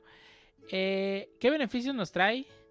Es una herramienta pues que puede ser tan usada tanto para desarrolladores como para testers, como para sysadmin, para etcétera, ¿no? O sea, en lugar yo de pasarle un código y ten esto va a jalar y lo bajas y truena, eh, ese mismo código puedes hacer que se ejecute dentro de un container el cual contiene todo lo necesario para que funcione y evitar ese tipo de problemas este, como falta de, de- de dependencias como si fuese como pueden ser DLLs falta de archivos o incluso eh, archivos que tienes tú en tu local y que en, en el container no existen y que eso hace que funcione bien en tu computadora y cuando alguien más lo prueba pues realmente no funciona, ¿no?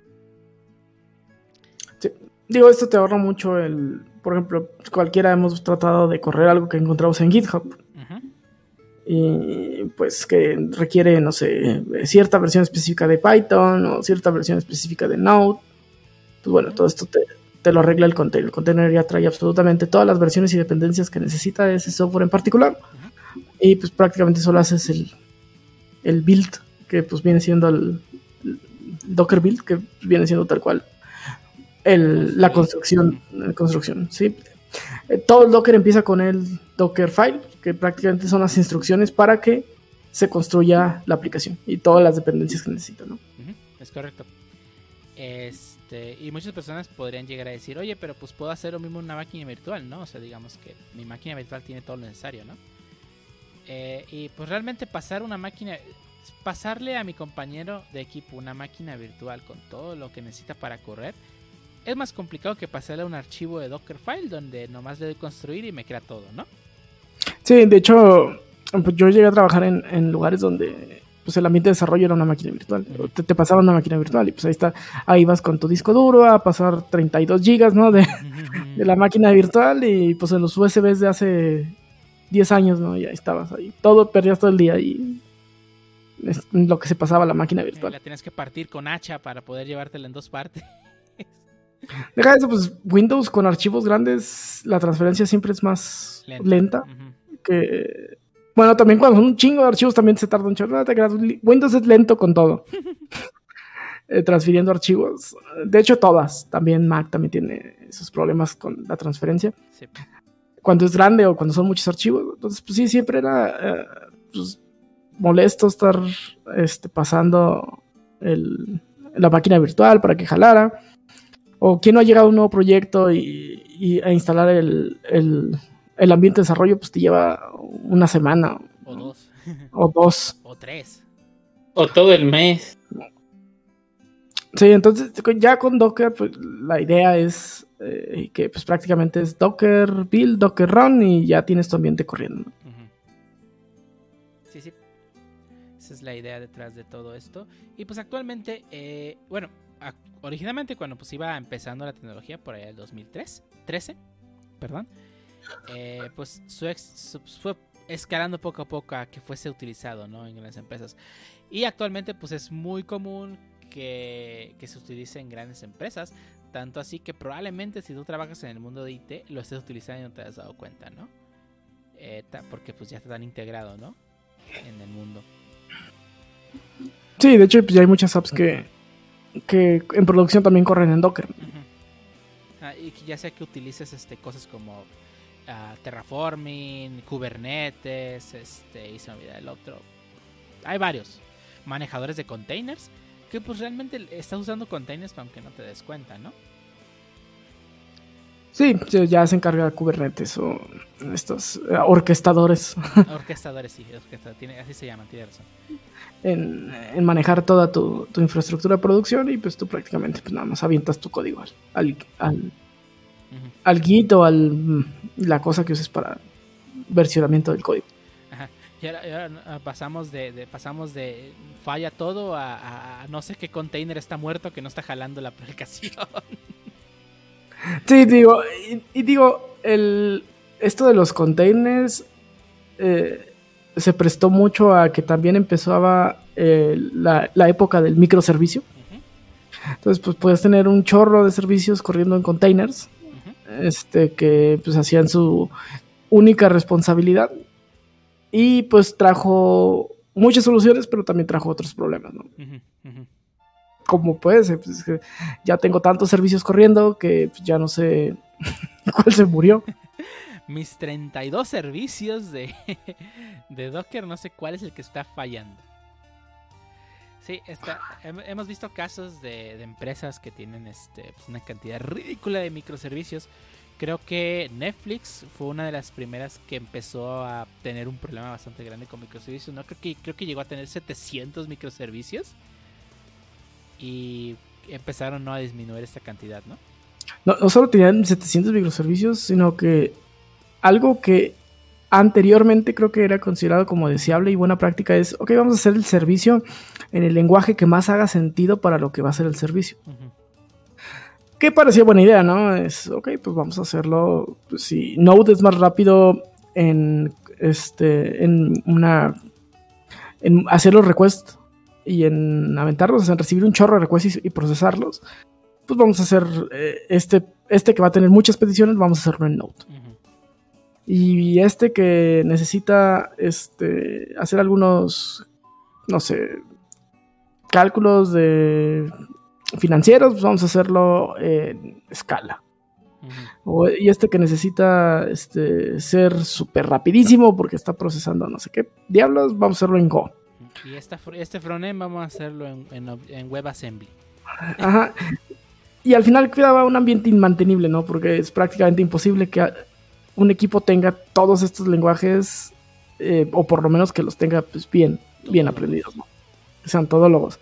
Entonces, um, Netflix se metió en una bronca de que, ok, este, tengo que tener muchos equipos para mantener todos estos microservicios, lo cual a la larga me está saliendo bien más caro. Entonces, sí, se, se fueron migrando a, a- cerrando un poquito las tecnologías que estaban usando y a mover un poquito más, regresando a los monolitos en algunos casos. Aplicaciones un poquito más grandes que son multipropósito.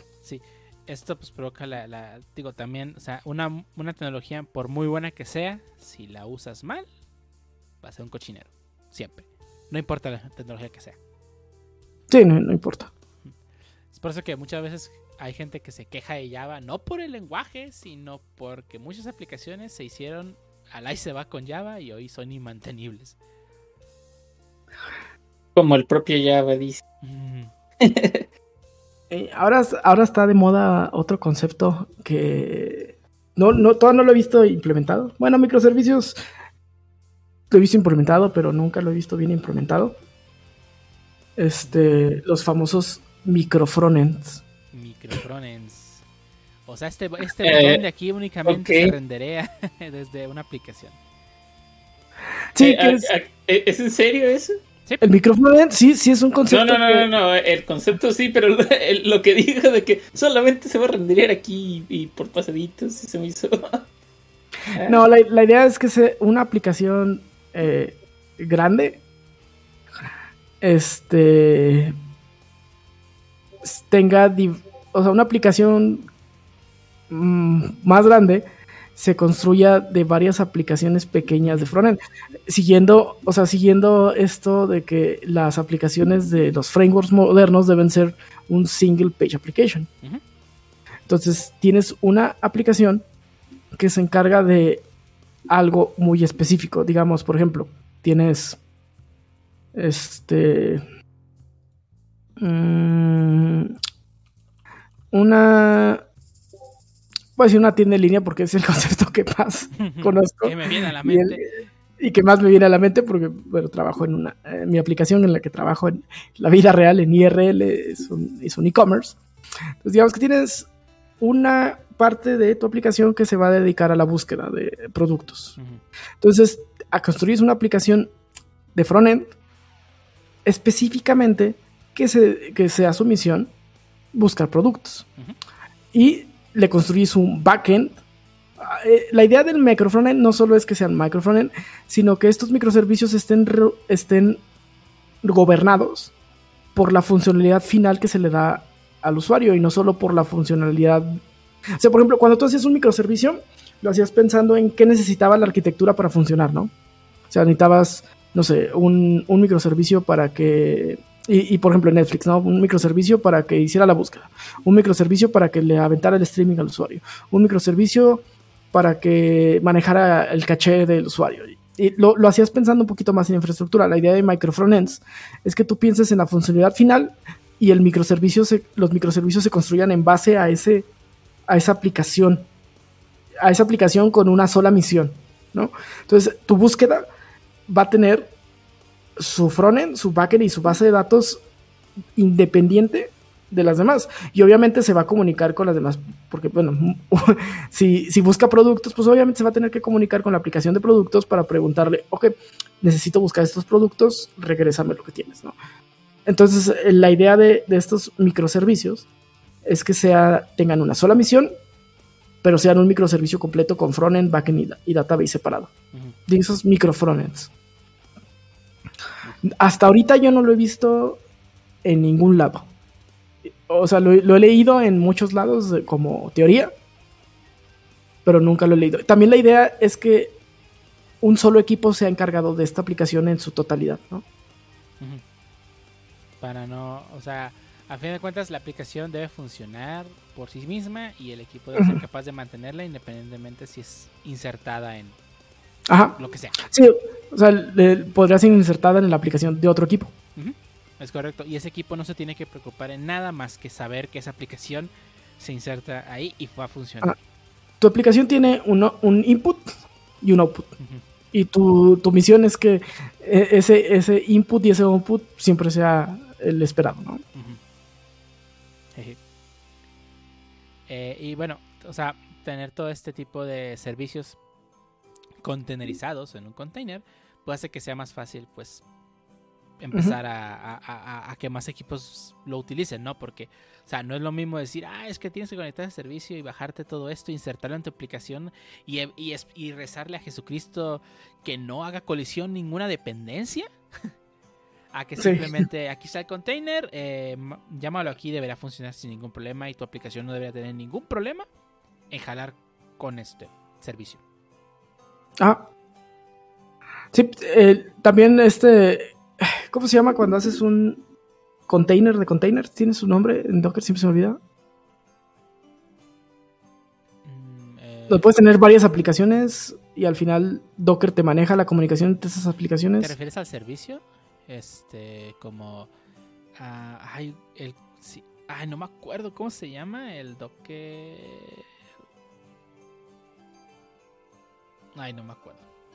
Bueno. Pues el, orque- Y- el el orquestador de, el orquestador de Docker te refieres, ¿no? Sí. Sí, creo que sí. Creo que es, sí, con el orquestador generalmente se, se hace toda esta parte. Docker orquestador. ¿Cómo se llama? Ah, ¿Swarm? ¿Docker Swarm era? ¿O era.? Creo que sí era Era Docker Swarm. Docker Compose. Docker Compose, sí, cierto. Docker Compose que te permite comunicar varios de tus containers y que hacer algo un poquito más complejo entre diversas microaplicaciones, ¿no? Es correcto. Y, y- y- sé que eh, poder escuchar es que no sé, se nota que no le saben, es que realmente el mundo de Docker se ha movido, o sea, ridículamente. Eh, un día puedes estar usando Composer, como ya dijimos, el día siguiente Swarm. Resulta que llegó alguien y dijo, ¿sabes qué? Que usar Kubernetes. Y así, ¿no? O sea, realmente no hay como un estándar en cuanto a cómo se maneja todo. Solo, solo que todo el mundo usa containers, ¿no? es como la, Sí. la norma nomás, ¿no? Que son containers, quién sabe con qué lo manejas. Vas a manejar más bien. Sí, es complejo meterte a Docker. Hay cosas que de Docker que yo no, que yo no manejo. Este, y, y está bien. Digo, que realmente hay equipos que se encargan de, de- de esto, de hacer cosas más complejas. Generalmente los equipos de DevOps. Este, pero pues, mi recomendación es por lo menos sepan moverle a dockerizar una aplicación pequeñita. eh, siempre sirve. Eh, Siempre que hagan una aplicación traten de, de meterle su Dockerfile y tratar de que quede dockerizada. Digo, más allá de que sea útil, a lo mejor, a lo mejor es una aplicación bien sencilla, pero pues sirve de práctica, ¿no? El, el, eh, montar, por ejemplo, este el, la unidad de, ah, de almacenamiento, ¿cómo, ah, tiene, ¿cómo se llama en Docker? El doc, el unidad de almacenamiento de Docker se llama. Oh, Bueno, o montar un volumen, por ejemplo. eh, sí, es un volumen. Volumen, de hecho. Docker Docker volumes. volume. Este, para que puedas, eh, para que la, la- tu container se pueda comunicar de alguna forma también con, con tu máquina local y abrir los puertos y todo ese tipo de cositas, ¿no? Sí, sí. Este, y, o sea, no, no está de más saberlo, o sea, nunca se sabe cuándo va a tener que hacer un Docker restart para reiniciar cierto servicio que está muerto. O sea, mínimo debes conocer las bases, porque probablemente te to hoy en día probablemente te toque trabajar con, em- con alguien que ya está usando containers. O sea, antes no era la norma, era muy raro. Ahorita ya no me ha tocado ver equipos que no los usen. Ya sea Sí. activamente o pasivamente. Sí, o sea, ah, muy probablemente, aunque tú no tengas que hacer este estos containers, eh, muy probablemente tu aplicación que te van a entregar cuando empieces a trabajar, este, pues va a estar dockerizada de alguna forma. Ujú. Y nunca está de más saber cómo funcionan las cosas, ¿no? Sobre todo en, este, en el mundo de IT. Pero sí, o sea, sí me sorprende mucho el camino que ha recorrido Docker. Recuerdo cuando apenas iba conociendo que pues las empresas estaban haciendo como una implementación medio rara de, de- de los containers, ¿no? Que realmente no los tomaban tan en serio.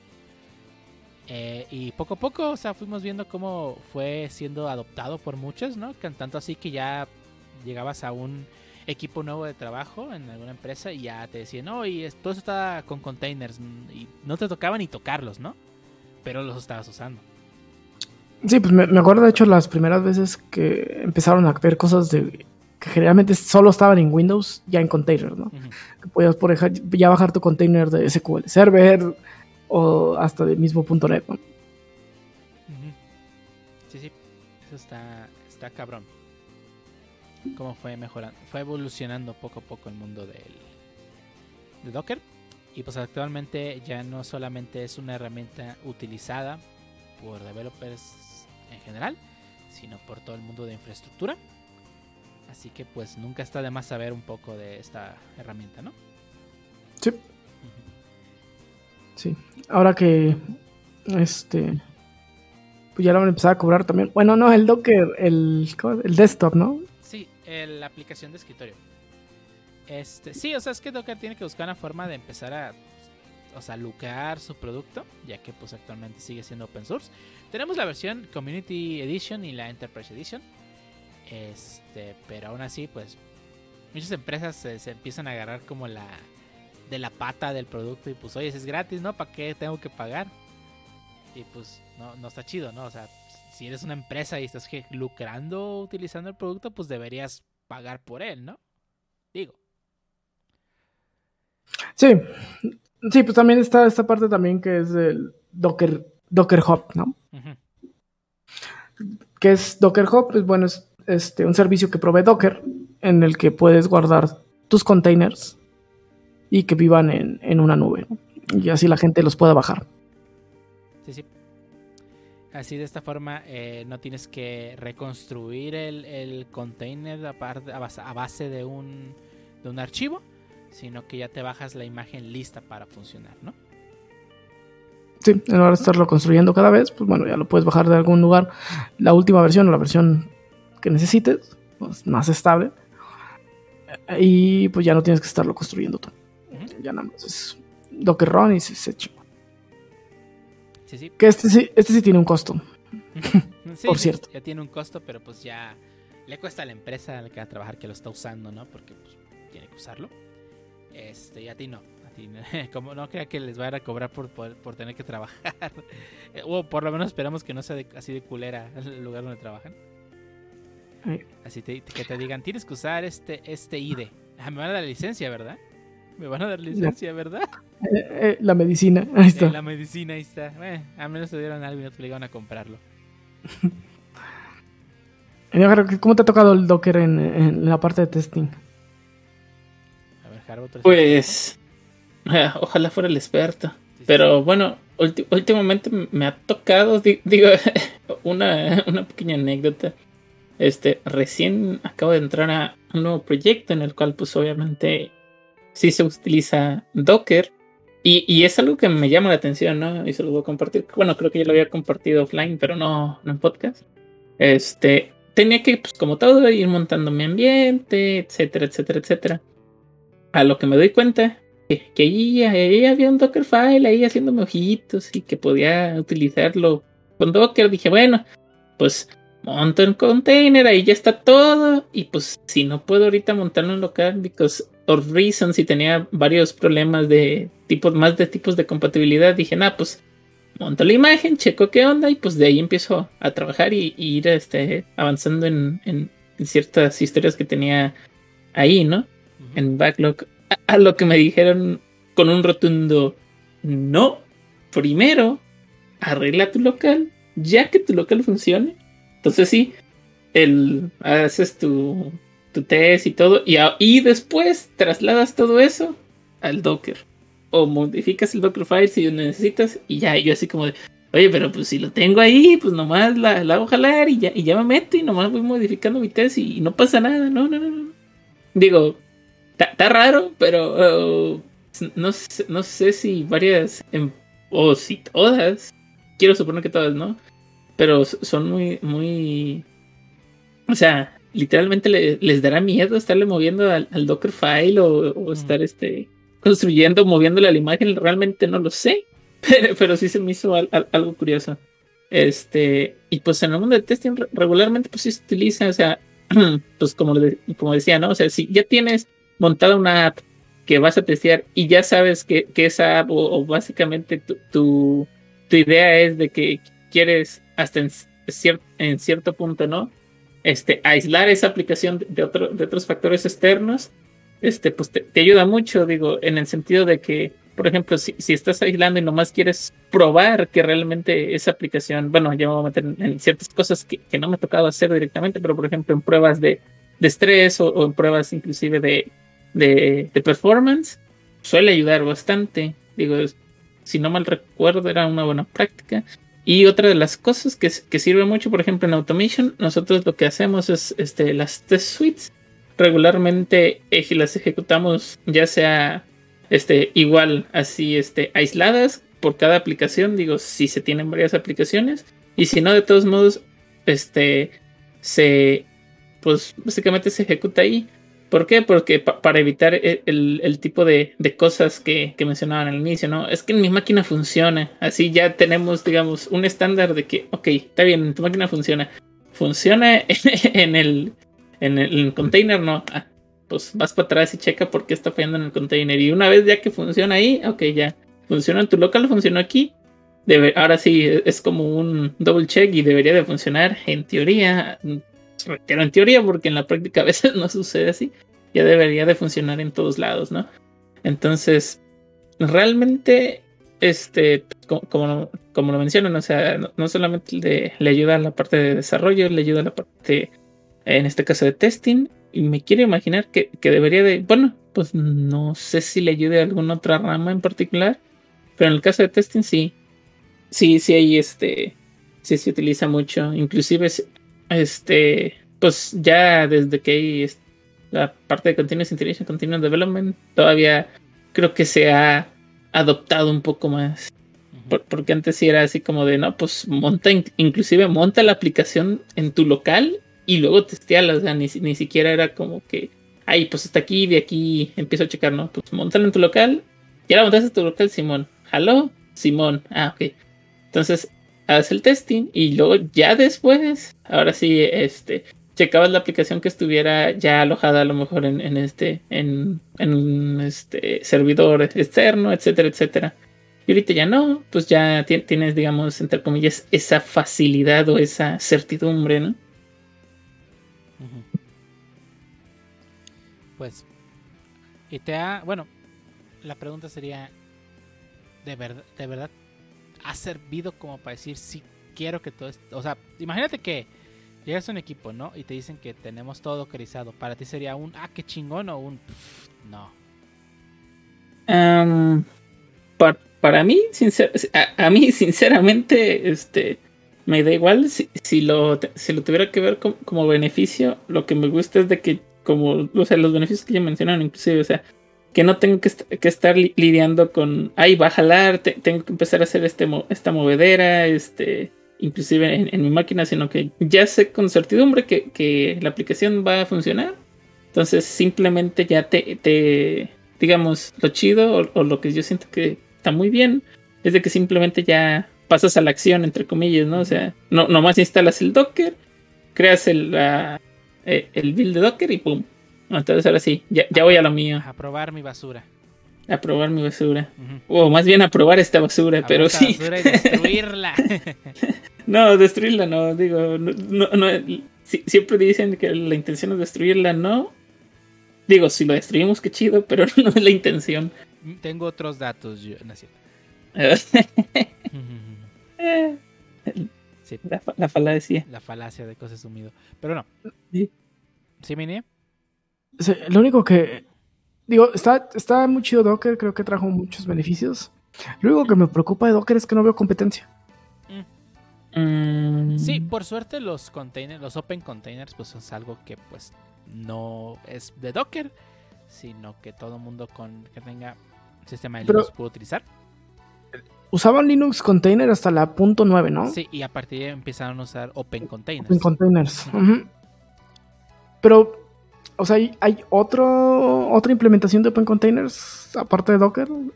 popular. No sé. Digo, probablemente en GitHub hay 40 mil, pero no, no sé. Eh, Docker ahí, que porque no hay que usar Docker, o como el. ¿conoces? ¿Cómo se llama el, el, el, el que fue la que quería hacer la competencia de Node.js?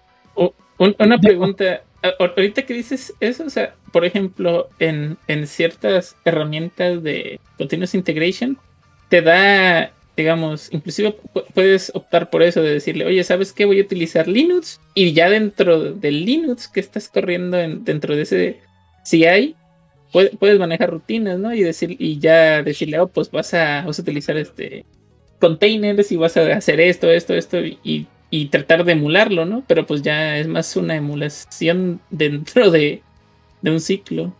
Pero podría funcionar. Bueno, no sé si, si sería muy este, práctico, pero podría funcionar.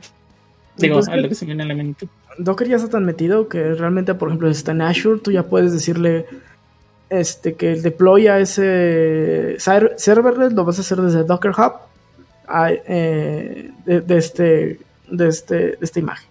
Y se acabó. Mm.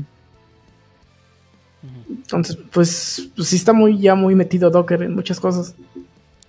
Jeje. Ya, ya no es un. Ah, va a usar tu contenedor. ah, es prácticamente el Docker container. O sea, ya no existe diferenciación entre eso. Lo cual, pues también puede llegar a. Bueno. Es que no sé, o sea, siempre sí que una tecnología funcione, pues no le veo lo malo. Pero quién sabe, igual mañana Amazon dice, ¿sabes qué? Estoy harto de que Docker me cobre por no sé qué y voy a hacer mi propia implementación y luego vamos a tener 25 implementaciones. Como tenemos de frameworks de JavaScript. Pudiera ser, digo, o sea, sí, sí entiendo entre comillas la, la preocupación de decir es un monopolio, inclusive dejen de innovar. No sé. Este, es- digo, en, en ese sentido sí lo, sí lo entiendo, pero pues también, ¿no? Como dices, o sea, si funciona, pues, aunque esté solo, pues mientras funcione, ni. He visto ahí un par de, de intentos de implementación que, que la verdad pues nunca, nunca, to- nunca agarraron este vuelo, ¿no? Sadly. Tanto así que no me acuerdo del nombre. Dodger. Doja. Otra marca de ropa que se. Otra eh, Levi's. Levi's, ¿no? hombre?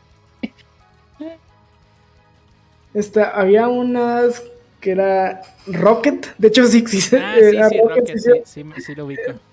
Porque pues Docker Rocket. Y la otra era Singularity. Creo que se llama. Pero pues nunca pegaron. No, nunca pegaron. Este está, pues, ahora sí que monopolizado el, el ambiente. Este, hay otras opciones como Containerd, este, cosas así, pero la mayoría de así como que quieren, este, ser alternativas a Docker, utilizan internamente Docker para levantarse y, y solamente buscan como ser una solución a- a- a- al orquestador o a composer, no sé. Pero O sea, básicamente te están si- simplificando algunas líneas en Docker, no tanto que sea otra implementación. Ajá, ¿no? ajá. Sí, o sea que pues realmente sí suena bien acá, ¿no? Oye, pues, pues, realmente no es una implementación. Eh, Bueno, Doc- eh, Do- eh, Rocket y Singularity es una implementación de, de Open, open Containers. de Open Containers y no. Bueno, sí, sí, sí. Uf. Pues sí está, está cabrón, ¿no? Cómo se terminó metiendo Docker ahí con, en, en el am- en todo el ambiente de, de- de la nube, ¿no? Bien, bien cabroncísimo. Sí, y la, la idea original pues era hacer algo que sirviera a los developers, sino que, bueno, más bien sí, que sirviera a los developers. Y al final pues terminó siendo algo que también se está usando en producción para muchas cosas. ujú. Eje. Tanto así que como ya me hemos dicho, pues está cabrón. Como, como Docker está tan metido que probablemente lo uses de forma pasiva, ¿no? En tu proyecto en el que trabajas actualmente. Y, a ver, este, Pancho, ¿estás vivo? No, por el vicio se fue a dormir. Ya. Justamente iba a Está más- ah, Está más muerto que vivo, dice. Más muerto que vivo. Sí, después de la fundación a Genshin, pues ya no tiene motivos para vivir. Pero pues, justamente le iba a preguntar cómo fue para él, ¿no? O sea, porque, digo, tú y yo nos tocó ver desde que pues ahí lo traíamos medio empezado. Ya, mira, esta cosa está chida, hasta que ahorita ya está a todos lados, ¿no? Que nos tocó Sí, ver. nos, nos tocó ver de que nadie lo usaba, que, ay, ¿qué es eso de Docker? Ey, ¿qué es eso? ¿Qué, qué es eso? ¿De ropa? ¿De qué me hablas, no? Hasta que ahorita, pues ya, llegas a proyecto. Ah, sí, lo tenemos en container. O sea, nada raro. Sí, de hecho, hasta vi cosas raras, ¿no? Que pues, lo hacían más como, como lúdico, como juego. Este, y digo, era para aprender Docker, ¿no? Recuerdo una conferencia de Docker, bueno, no, una plática de Docker donde lo único que hacían era este levantar Spotify con Docker. Sí. O levantar este Skype con Docker, ¿no? Sí, Sí, sí. O sea que realmente no tenía ninguna funcionalidad fuera de, pues, estoy levantando, o sea, haciendo algo diferente con Docker, ¿no? Que no tiene nada de malo. Eh, hay que explorar los límites de la, de la, de qué tanto puedes hacer, ¿no? Para pues, ver qué implementaciones a futuro podríamos tener, ¿no? Sí. Este, y pues actualmente, pues, este, pues ya está tan usado en todos lados que pues ya, ya es algo pasivo, ya ni siquiera lo notas, ¿no? Este, y pues también, este, pues me gustaría hablar un poco de la experiencia que tuvimos, este, en aquellas épocas cuando iba empezando Docker. Que pues nos tocó, este, bueno, ser de los prim, organizar de las primeras, este, eh, ¿cómo se llaman? Meetups. De, de Docker aquí en, en Guadalajara, ¿no? Ah, pues sí, es que eras el chito de, de Docker. Docker Meetup, ¿o cómo se llama? De La comunidad. Docker Guadalajara en general. Sí. Sí, que nos tocaba, nos tocó organizar las primeras meetups que hubo de Docker aquí en Guadalajara. Este, este nos, llegó- nos, to- nos tocó contactarnos con gente de Docker. Bueno, no me tocó a mí, eh, pero o sea, aparte de la gente con la que hacíamos la organización, este, nos contactábamos directamente con las personas de, eh, de relaciones públicas de Docker, eh, consiguiendo que pues mandaran algo de, de, de goodies, ¿no? O sea, unas playeritas, que unos stickers, etcétera. Este. Tanto así que actualmente la comunidad de Docker la lleva otro chavo cuyo nombre no recuerdo. no sé si me está escuchando, pero una disculpa, neta, no me acuerdo. Este, y que actualmente pues ya, ya es algo más, bueno, antes de la pandemia pues todo se organizaban, ¿no? Las meetups, ¿no? Pero pues es como parte, ¿no? Como la experiencia de que pues oh, se me hace chido que pues algo que por ahí empezamos a ayudar a organizar, actualmente pues siga, ¿no? Este, no con las mismas personas, porque pues la idea continuó, ¿no? Todavía me toca Sí, Ujú. La idea de una comunidad, pues es eso, ¿no? Que la comunidad siga independientemente de la gente que esté involucrada. Es correcto, es correcto, porque pues, la misma, o sea, o sea, la comunidad es la gente al final de cuentas, independientemente de quién sea. El, el, el, el organizador no hace la comunidad, la comunidad. Es, La gente hace la gente comunidad. hace la comunidad, es correcto, y en este caso pues es un caso que pasó así, ¿no? Y pues todavía puede, antes de la pandemia pues me tocaba ver que pues todavía estaban organizando algunas cosas, que participaban en esos meetups grandes de, que se, sí- que se hacían, ¿no? Este, en Guadalajara, que es la Posadep me parece que se llamaba. Ujú. Posadep. Posadep y todo ese tipo de organización, eventos grandes, pues todavía veía, ah, mira, los de Docker GDL van a participar, ¿no? O sea, se me hace chido, ¿no? Como todavía ahí, ahí está, ¿no? Hay gente activa en la comunidad. A pesar de que, pues, me ha tocado ver también muchas, este, muchas, este, meetups que, que, que me tocó ver así que, pues, como ya no estaban los organizadores, pues ya no había nadie, ¿no? Ya no se hacían. Pero pues eso también indica un poco, ¿no? Del, del- no del poder de la comunidad, sino de, de cómo Docker ya se integró tanto en el ambiente de IT que pues ya no es algo ajeno. Que ya se- se- es algo que, es, que, que está ahí funcionando en el mundo y pues que eh, independientemente si te toca usarlo activamente o lo tienes ahí pasivamente corriendo, sin darte cuenta, pues ahí, ahí está, ¿no? Sí, creo que tenemos Docker para rato. Digo, este, ahorita no veo algo que, que haga algo similar, pues, y que, y que funcione. A- aún siguiendo otro approach, ¿no? O sea, Sí, no. Sí, y, y, a- y aunque llegue otra cosa a querer suplantar, pues creo que la idea de, de- de tener las tener los, las cosas este ¿cómo decirlo? Eh, independientes, este, encapsuladas en un ambiente que funcione, ya se quedó en la mente del colectivo de, de, IT, ¿no? Así que puede que hoy sean con Docker Containers, mañana puede ser otra implementación que siga la misma idea. Sí, definitivamente. Y pues a ver qué depara el futuro. Igual se muere y sale otro, otro contenedor. Este, otro, otro, otra cosa que nos ayude, o volvemos a los monolitos. un ciclo de, así infinito, ¿no? Eh, eh, de pronto microservicios se hacen tantos, hay que volver a monolito. No sabes que hay que empezar a diversificar y luego vuelves a los microservicios infinitos. y así. Pero no, la realidad es que en el mundo de IT, pues siempre se trata de innovar y las cosas chidas se, se empiezan a replicar y las cosas chafas se quedan atrás, ¿no? Sí, pues cuando, cuando hay algo que la gente este, empieza a usar, pues llega ese momento de equipos y, ah, en mi equipo usábamos esto y nos ayudaba a esto. Y así es como, pues poco a poco, pues, las, las tecnologías empiezan a replicar, ¿no? Entre equipos se empiezan a usar. Sí, sí. Y de pronto le encuentras otro uso. y si lo usas como no deberías. Pero pues al final de cuentas esa idea se muere, ¿no? Porque pues, realmente no aporta valor. Sí. Pues sí. Como un container vacío ahí nomás existiendo. y pues de hecho de, esto de, de, de los contenedores pues nacieron otras tecnologías, ¿no? Que son los orquestadores como Kubernetes. Terraforming, todas esas, ¿no? Que se encargan de, de ayudar a que todas estas cosas empiecen a, le quita carga, ¿no? Al, al, developer estar pensando en hacer ese tipo de cosas, ¿no? Sí, pues es que, pues como toda, cualquier solución nueva empieza a crear otro tipo de problemas y pues creamos soluciones para arreglar esos problemas y esos van a crear otro tipo de problemas que pues al final se van a crear soluciones para eso. Y así vamos iterando, ¿no? Como, como industria. Y así por los siglos de los siglos. Eh, una, una manera sutil de seguimos creando bugs para no quedarnos sin chamba. Ah, claro, siempre, siempre es la, vida de developer. Deja un bug ahí para que puedas arreglarlo en el futuro. Sí es.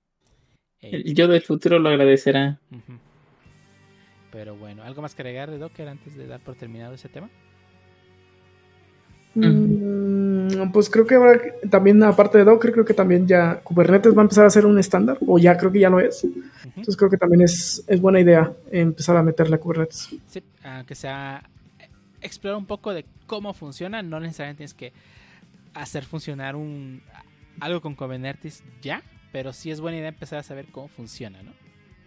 Por lo menos que sepas qué es, qué hace, cómo... ¿Para eh, qué es? ¿Para qué me sirve esta cosa? ¿Quién sabe?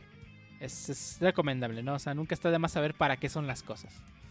Como esa gente que te luego te pregunta, ¿para qué es un lint? Un lint.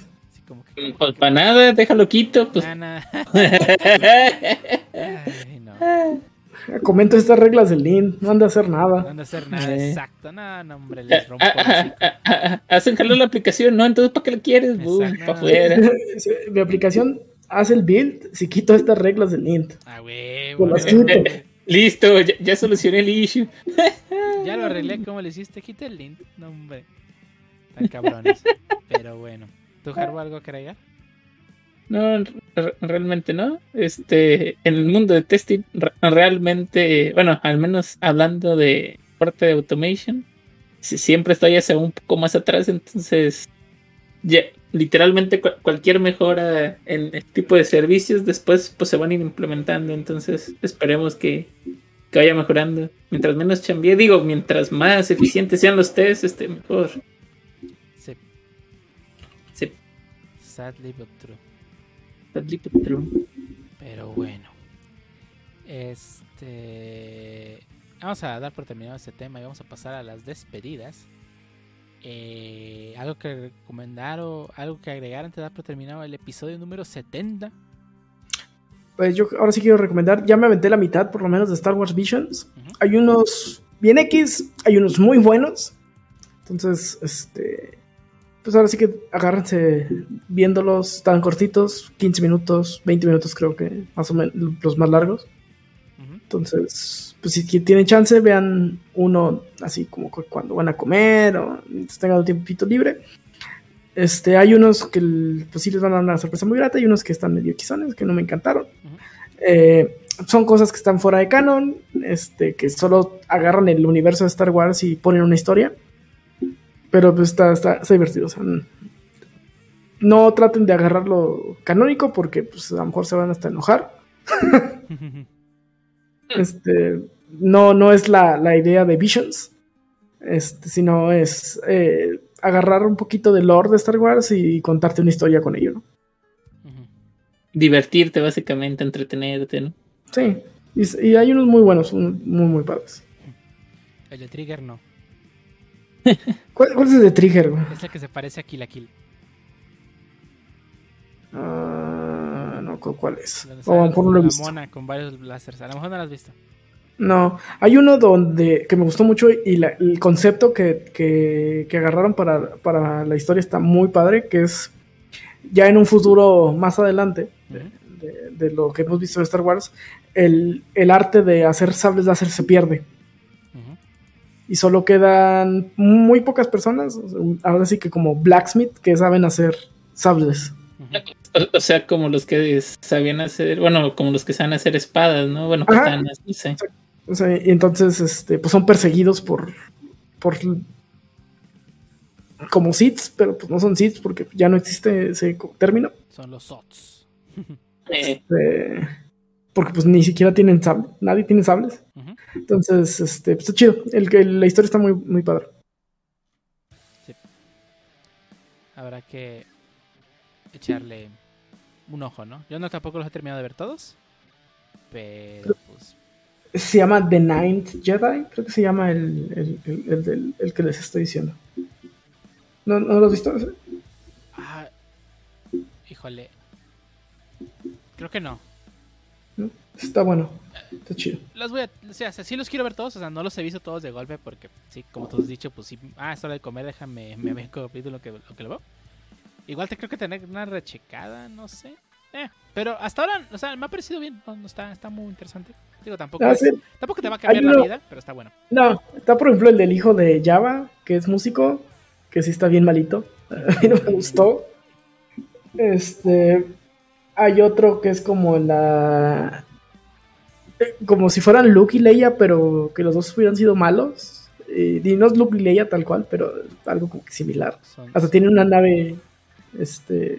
Similar. Gemela. O sea, los dos son gemelos también, coincidentemente. Eh, hay unos que están divertidos, hay unos muy buenos. El primero es muy bueno está, y está muy divertido. Y hay otros que pues están de... Pero como conjunto, pues sí, sí es algo que, si te gusta Star Wars, sí creo que debes de ver. Sí, sí, sí. Está chido. Y también ya anunciaron ahí que, ya se va a estrenar en diciembre este eh, Boba Fett, ¿no? Sí, en diciembre estrenan Boba Fett. Entonces está. Es, es, ahora que ahora este es un spin-off de Mandalorian. Extrañamente, pero sí. Pues esperamos que esté bueno y pues Star Wars Vision está chido, ¿no? Es divertido ver Star Wars con un estilo de animación en cada diferente en cada episodio, ¿no? Está, está, interesante, aunque sea solo por el gimmick de ver las animaciones. Ah, el doblaje en inglés está bien malo, en la mayoría. Entonces, o no, no los he visto en español, este. ¿Lo en japonés? Pero, pero. Y, luego es que Star Wars en japonés, no sé, también se me siente raro. Entonces no hay en qué verlos a veces. Latino, latino. Pues sí, yo creo que sí, en latino creo que es la mejor opción. español latino con Mario Castañeda, ya me imagino. claro. Porque usan, usan el, ese inglés que usan en los animes. O sea, no, no es un inglés que usan en, la, en sus series. Porque no, no sé por qué suena tan diferente, por ejemplo, eh, Rebels o esta serie de Batch Batch, que tiene un muy buen doblaje y esto es como que es muy malo. No, no, sé, no sé por qué, o sea, no sé por qué en sus, en sus series gringas usan buenos actores de voz y luego doblan esto que no está hecho en inglés originalmente y es bien malo. Sí, y fíjate que no tiene mucho que ver, no tiene tanto que ver con los actores de doblaje, de voz, porque hay muchas series de anime que tienen buen doblaje en inglés. Full Metal Alchemist es una de ellas. Pero también tiene que ver con la casa que lo hace, la productora o el director de doblaje, ¿no? Que también no les da no les da instrucciones claras a muchos este, actores. Y recuerda que el anime es un poco más este, pues, energético en cuanto a las expresiones, ¿no? De algunos personajes y eso podría ser que, que realmente, o sea, suena la frase de como que les debería estar echando ganas, pero no les está echando ganas. Sí, suena plano, creo que sí es la. No sé, no, no me está gustando en inglés la serie. Sí. Eh, eso es desafortunado. Digo, y se me hace raro porque Disney sí. Eh, bueno, te creas, iba a decir, Disney cuida muy bien sus doblajes, pero últimamente los doblajes en español de Disney no los ha cuidado nada. O sea, sigo Pero- Adelante. The Bad, The Bad Batch en inglés suena bien. Sí, sí, sí, pues es que está hecho para inglés, ¿no? Sí. Este, y acá estos no. O sea, te digo, o sea, me ha tocado ver tantos errores, escuchar tantos errores en el- los doblajes de Disney últimamente en sus películas. O sea, no, todavía no les puedo perdonar de que en, en, en, en Rogue One salga este, este, ay, el capitán, el que, el que adoptó a Leia, ¿no? Este, que salga ahí. Bail Organa. Ajá, este exactamente, Organa. Eh, no escuché el, el nombre, perdón. el señor Organa Bail. este, que dice, que le dice, ah, yo conozco a alguien que te puede ayudar. ¿Crees que es de confianza? Sí, él es de confianza. Y en inglés no dice él, y pues ella es Leia. o sea, no puede ser que no cuiden esos detalles. O sea, todo el mundo sabe quién es Leia. y, no era para guardar, o sea, en inglés no es, es tan vivo para guardar el misterio. ¿Y cómo puede ser que algo tan, tan importante como es el reveal de Leia, se te da una pista al inicio, de- a media película y al final, oh, ahí está, ¿no? Y, y también en las de Marvel hay unos errores garrafales. Pero bueno, no sé qué haga Disney, o sea, no sé si ya le valgamos. Porque recuerden los, excelentes doblajes que teníamos en los noventas con, con El Rey León, eh, todas estas series, ¿no? Que, que- que Disney cuidaba los actores de doblaje, o sea, eh, eh, la voz de Pumba, o sea, la recuerdan, que doblaban también muchos capítulos de, de- de la serie de Goofy. De- de- de- No, pues igual eh, la, la voz de la voz de Puma es mítica, es la Uf. eh, desde Walt Disney World presenta. Exactamente. Y Disney, siempre que tenían que doblar algo y tenía que hablar un narrador, él buscaba a ese actor y lo que cobrase. No, no me cómo se llama, pero es, pues es una leyenda. Ajá, Prácticamente todos crecimos con su voz. Es icónica, ¿no? Y, y- y Disney cuidaba mucho esto. Y, y ahora ya le está valiendo. No sé si es porque tiene muchos proyectos o por de que de plano ya el mercado Ya tiene mucho, ya tiene mucho dinero y ya. De todos modos lo van a comprar. Literal. Eh, No sé, fíjate que en sus películas principales, o sea, en las AAA, Ujú. sigue cuidando todavía muchas cosas. pero, Digo, pero Avengers tiene algunos errores de doblaje también. bueno, Disney, Disney, ¿no? Ya Casa Marvel, no sé. Pero Disney, Disney, Disney en sus películas principales, que es las animadas, la- las que saca dos por año, a lo mucho, Sí. sigue cuidando mucho, sigue cuidando mucho el doblaje, sigue cuidando mucho quienes doblan y, y que los tonos de voz sean muy similares. Tú escuchas, por ejemplo, Let It Go. eh, es impresionante cómo tú escuchas Let It Go en un chorro de idiomas y el tono de voz es bien similar. Es bien similar, o sea, es to- todos, todas las que doblan Let It Go en todos los idiomas suenan casi, casi como Idina Menzel. Sí, sí, porque Marvel está cuidando mucho esto para sus películas. Pero se me hace tan extraño que películas, o sea, o sea no, no pueden decir que Avengers no es importante para Disney. Bueno, no, Ni Star pero Wars. Disney. Eh, bueno, sí, Pero es no es- razón. Bueno, es que a lo mejor, digo, y, y- y- y quiero pensar bien de Disney. O sea, es- Disney es tu pedo y es tu, tu libertad creativa, bueno, ¿no? Mm, sí, sí, sí, estoy de acuerdo, pero es que también hay casos en las que sí lo ha cuidado bastante, como por ejemplo la voz de Iron Man. Siempre fue el mismo actor y siempre cuidaban que sus ademanes y sus expresiones coincidieran con los ademanes que tenía Robert Downey Jr. en las películas, ¿no? Sí. Pero bueno, esa es mi, esa es mi, mi- percepción, ¿no? Que, ahorita no, me- o sea, que, que así me parece que no están cuidando también el doblaje. Este, pero igual, igual tienes razón, igual nomás le, le preocupan las películas que tienen la marca Disney y no la marca Marvel o la marca Star Wars, ¿no?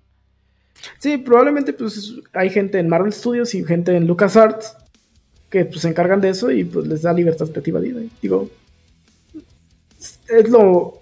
Debería ser lo mejor, ¿no? Que les, les, les deje pues, seguir haciendo su desmadre. Exactamente. Pero bueno. Así es, e, es como funcionabas antes, porque no deberías de funcionar ahora, solamente me das dinero, es lo único. Es que hemos visto en casos de empresas que compran otras empresas y que les meten cuchara. Y no queda tan chido. Y, no queda chido. Uno de, uno de los éxitos que ha tenido Microsoft con GitHub es que casi no lo ha tocado. Digo, más allá de pedirles, pues intégrame con esto, ¿no? Intégrame con Azure acá. ¿O qué? ok. Sí, sí, sí. Sí, o sea, no está de más, o sea, nunca está bien cuando meten su cuchara, pero, o sea, no sé. O sea, siento que, que, que, que Disney mantenga su sello de calidad en, sobre todos los productos también debería ser importante y realmente no tiene por qué afectar a la creatividad. ahorita un poco out of, out of context cuando dice sello de creatividad, recuerdo que en todas las películas de Disney, de hecho, eh, por ahí debo de tener. sello de calidad, pero bueno. Ah, perdón, pero siempre te, decían, todas las películas de Disney originales tienen el sello de calidad. Sí, sí, si no lo tiene, si no lo tiene, es pirata. No me acuerdo si decía eres pirata o, ve y denuncia. Ah, no me acuerdo, e, era, algo así. Sí. Y tenía el del castillo, ¿no? Ajá, sí, de, Ajá. E, en unos aparecía el castillo y en otros aparecía el Mickey Mago. No, entonces el castillo. Y tenías piratas. Sí, no. No, no, no, no, no. Sí, sí, sí, A ver. Mira, ah. te digo por qué. Yo tenía, bueno, yo, perdón, yo no las tenía, las tenía unos primos. Eh, tenían 101 dálmatas. Eh, no, mira, eh, voy a pasar, voy a pasar, voy a pasar en el, en el disco en el Discord después, pero sí, en unas aparece el, el Mickey Mago. Mm. Eh, pero, sí, o sea, eh, pero sí recuerdo que todas, todas, todas, todas, todas, todas decía, ah, sí, busca el sello de calidad. El sello de ah, Disney. Sí, sí, sí, sí, me acuerdo perfectamente de ese. De ese... Me acuerdo, me acuerdo de varias, tenía varias este, gringas, o sea, de, de películas que no llegan a México, de, sobre todo las de Sing Along que eran las canciones de las películas y te salía abajo para que las fueras cantando. Como karaoke. Ajá, esas creo que en México nunca llegaron. Mm, no, nunca me tocó verlas. Y con trabajo se hablaba español de amor, no creo que. Eh. No, o sea, nunca llegaron, por ejemplo, en español, para ah, que cantaran las canciones en español. sí. todas las que yo llegué a ver eran en inglés. y las que yo tenía, tenía como un par, nada más. VHS. Sí, sí, sí, no, pues sí. Y, el, y, el, típico carrito para, para darle vuelta al VHS para atrás. Ah, sí, si no era forma de carrito, no, no tenías un. si no tuviste una, una, una, un rebobinador de cassettes en forma de carrito, fallaste en la vida. Y, y que prendía las luces cuando estaba rebobinando. ah, no manches. A mí se, le fue. Sí, a ti también se jodieron las luces. ah, sí. todos, se jodían las luces ya después de un rato ya. Sí. Pero, ¿sabes lo que se me hacía muy chido? Que el, el sonidito que hacía así parecía el carro cuando estaba rebobinando. ¡A pir! Bien pensado. Si se sienten identificados con esta conversación, ya son población de riesgo. De riesgo. ya, ya les tocó AstraZeneca. Sí, no, ya les tocó y no le va a tocar jubilación. No le toca jubilación, es correcto. Ah, pero bueno. Este. Después de este run de Disney. Creo que luego, luego haremos un, No de Disney a lo mejor, pero a lo mejor del de doblaje. Sí, sí, sí, uno de doblaje. También uno de Disney, ¿por qué no? Porque realmente eh, Disney también forma parte de pues, mucha cultura en México.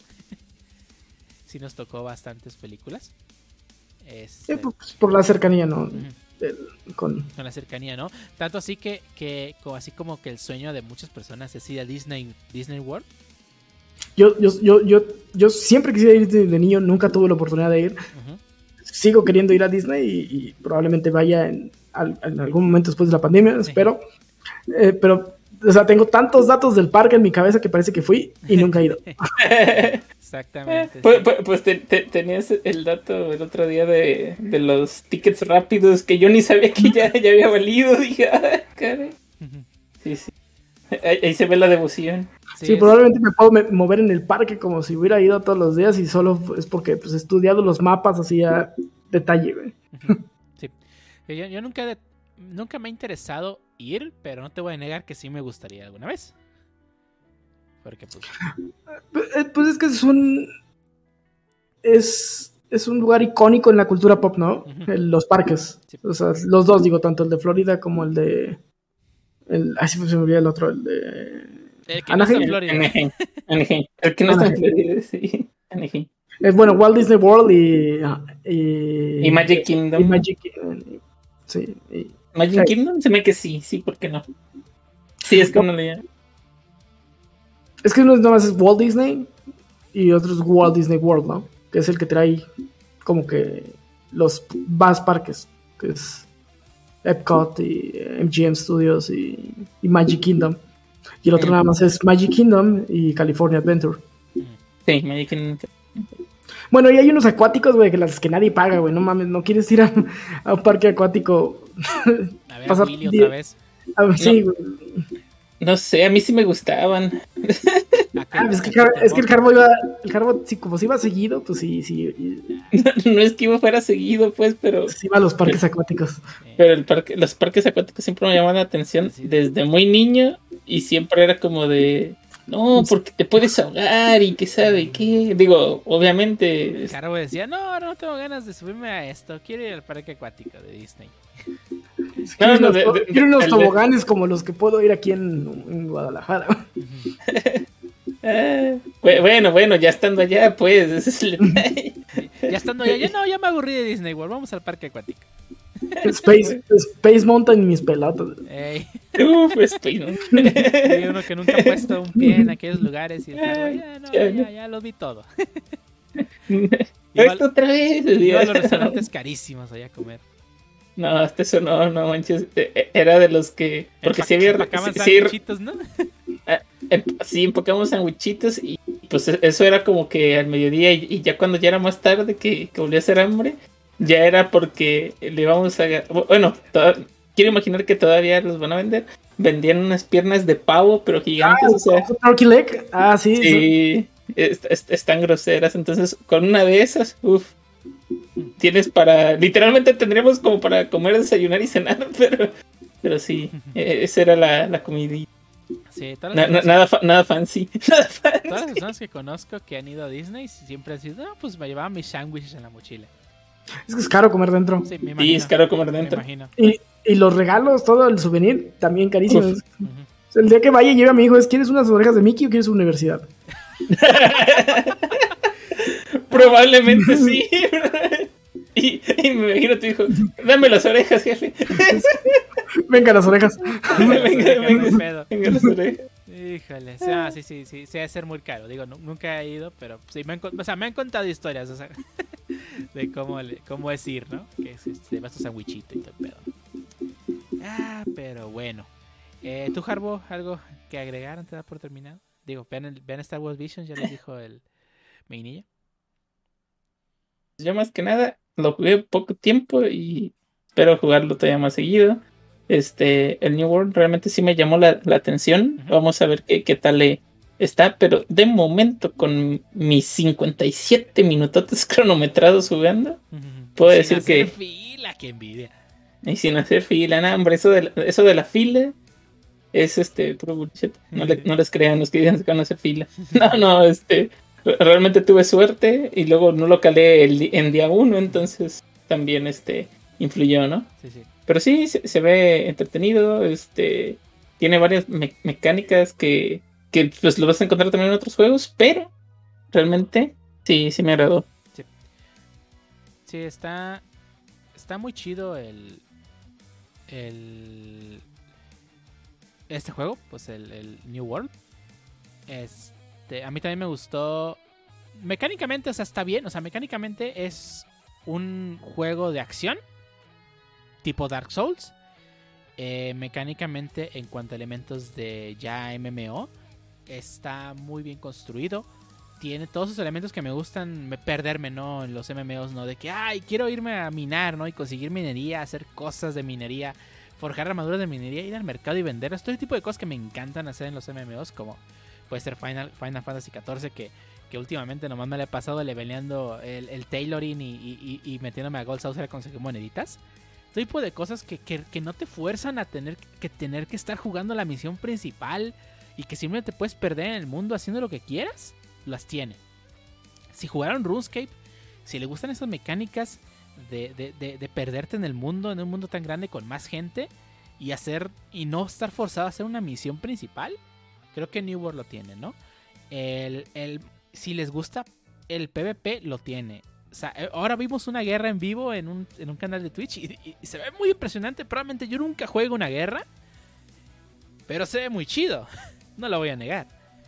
Así que pues si les gusta esto de los MMOs, eh, creo que New World es el lanzamiento más reciente de MMOs que, que creo que sí va a llegar a competir directamente con los grandes, que son WoW, Final Fantasy XIV, Fantasy Star Online. O sea, bien, yo creo que sí va, si Amazon sí mejora sus filas de servidores porque todavía las hay, sí va, sí va a llegar a, a- a- ser parte del ecosistema de MMOs, ¿no? No nomás a, ah, soy uno más y me voy a morir a los 10. No, yo creo que sí tiene el potencial. Este, lo único que no me gusta es la estética, porque yo sí prefiero los juegos que son un poco más brillosos y este es su, estética de Grim and Giddy y todo sucio, que no es que no me molesta, pero si me hace elegir entre jugar Final 14 donde puedo jugar con un gato eh, mientras escojo el vestido que yo quiera y un vato todo sucio, prefiero jugar Final 14, ¿no?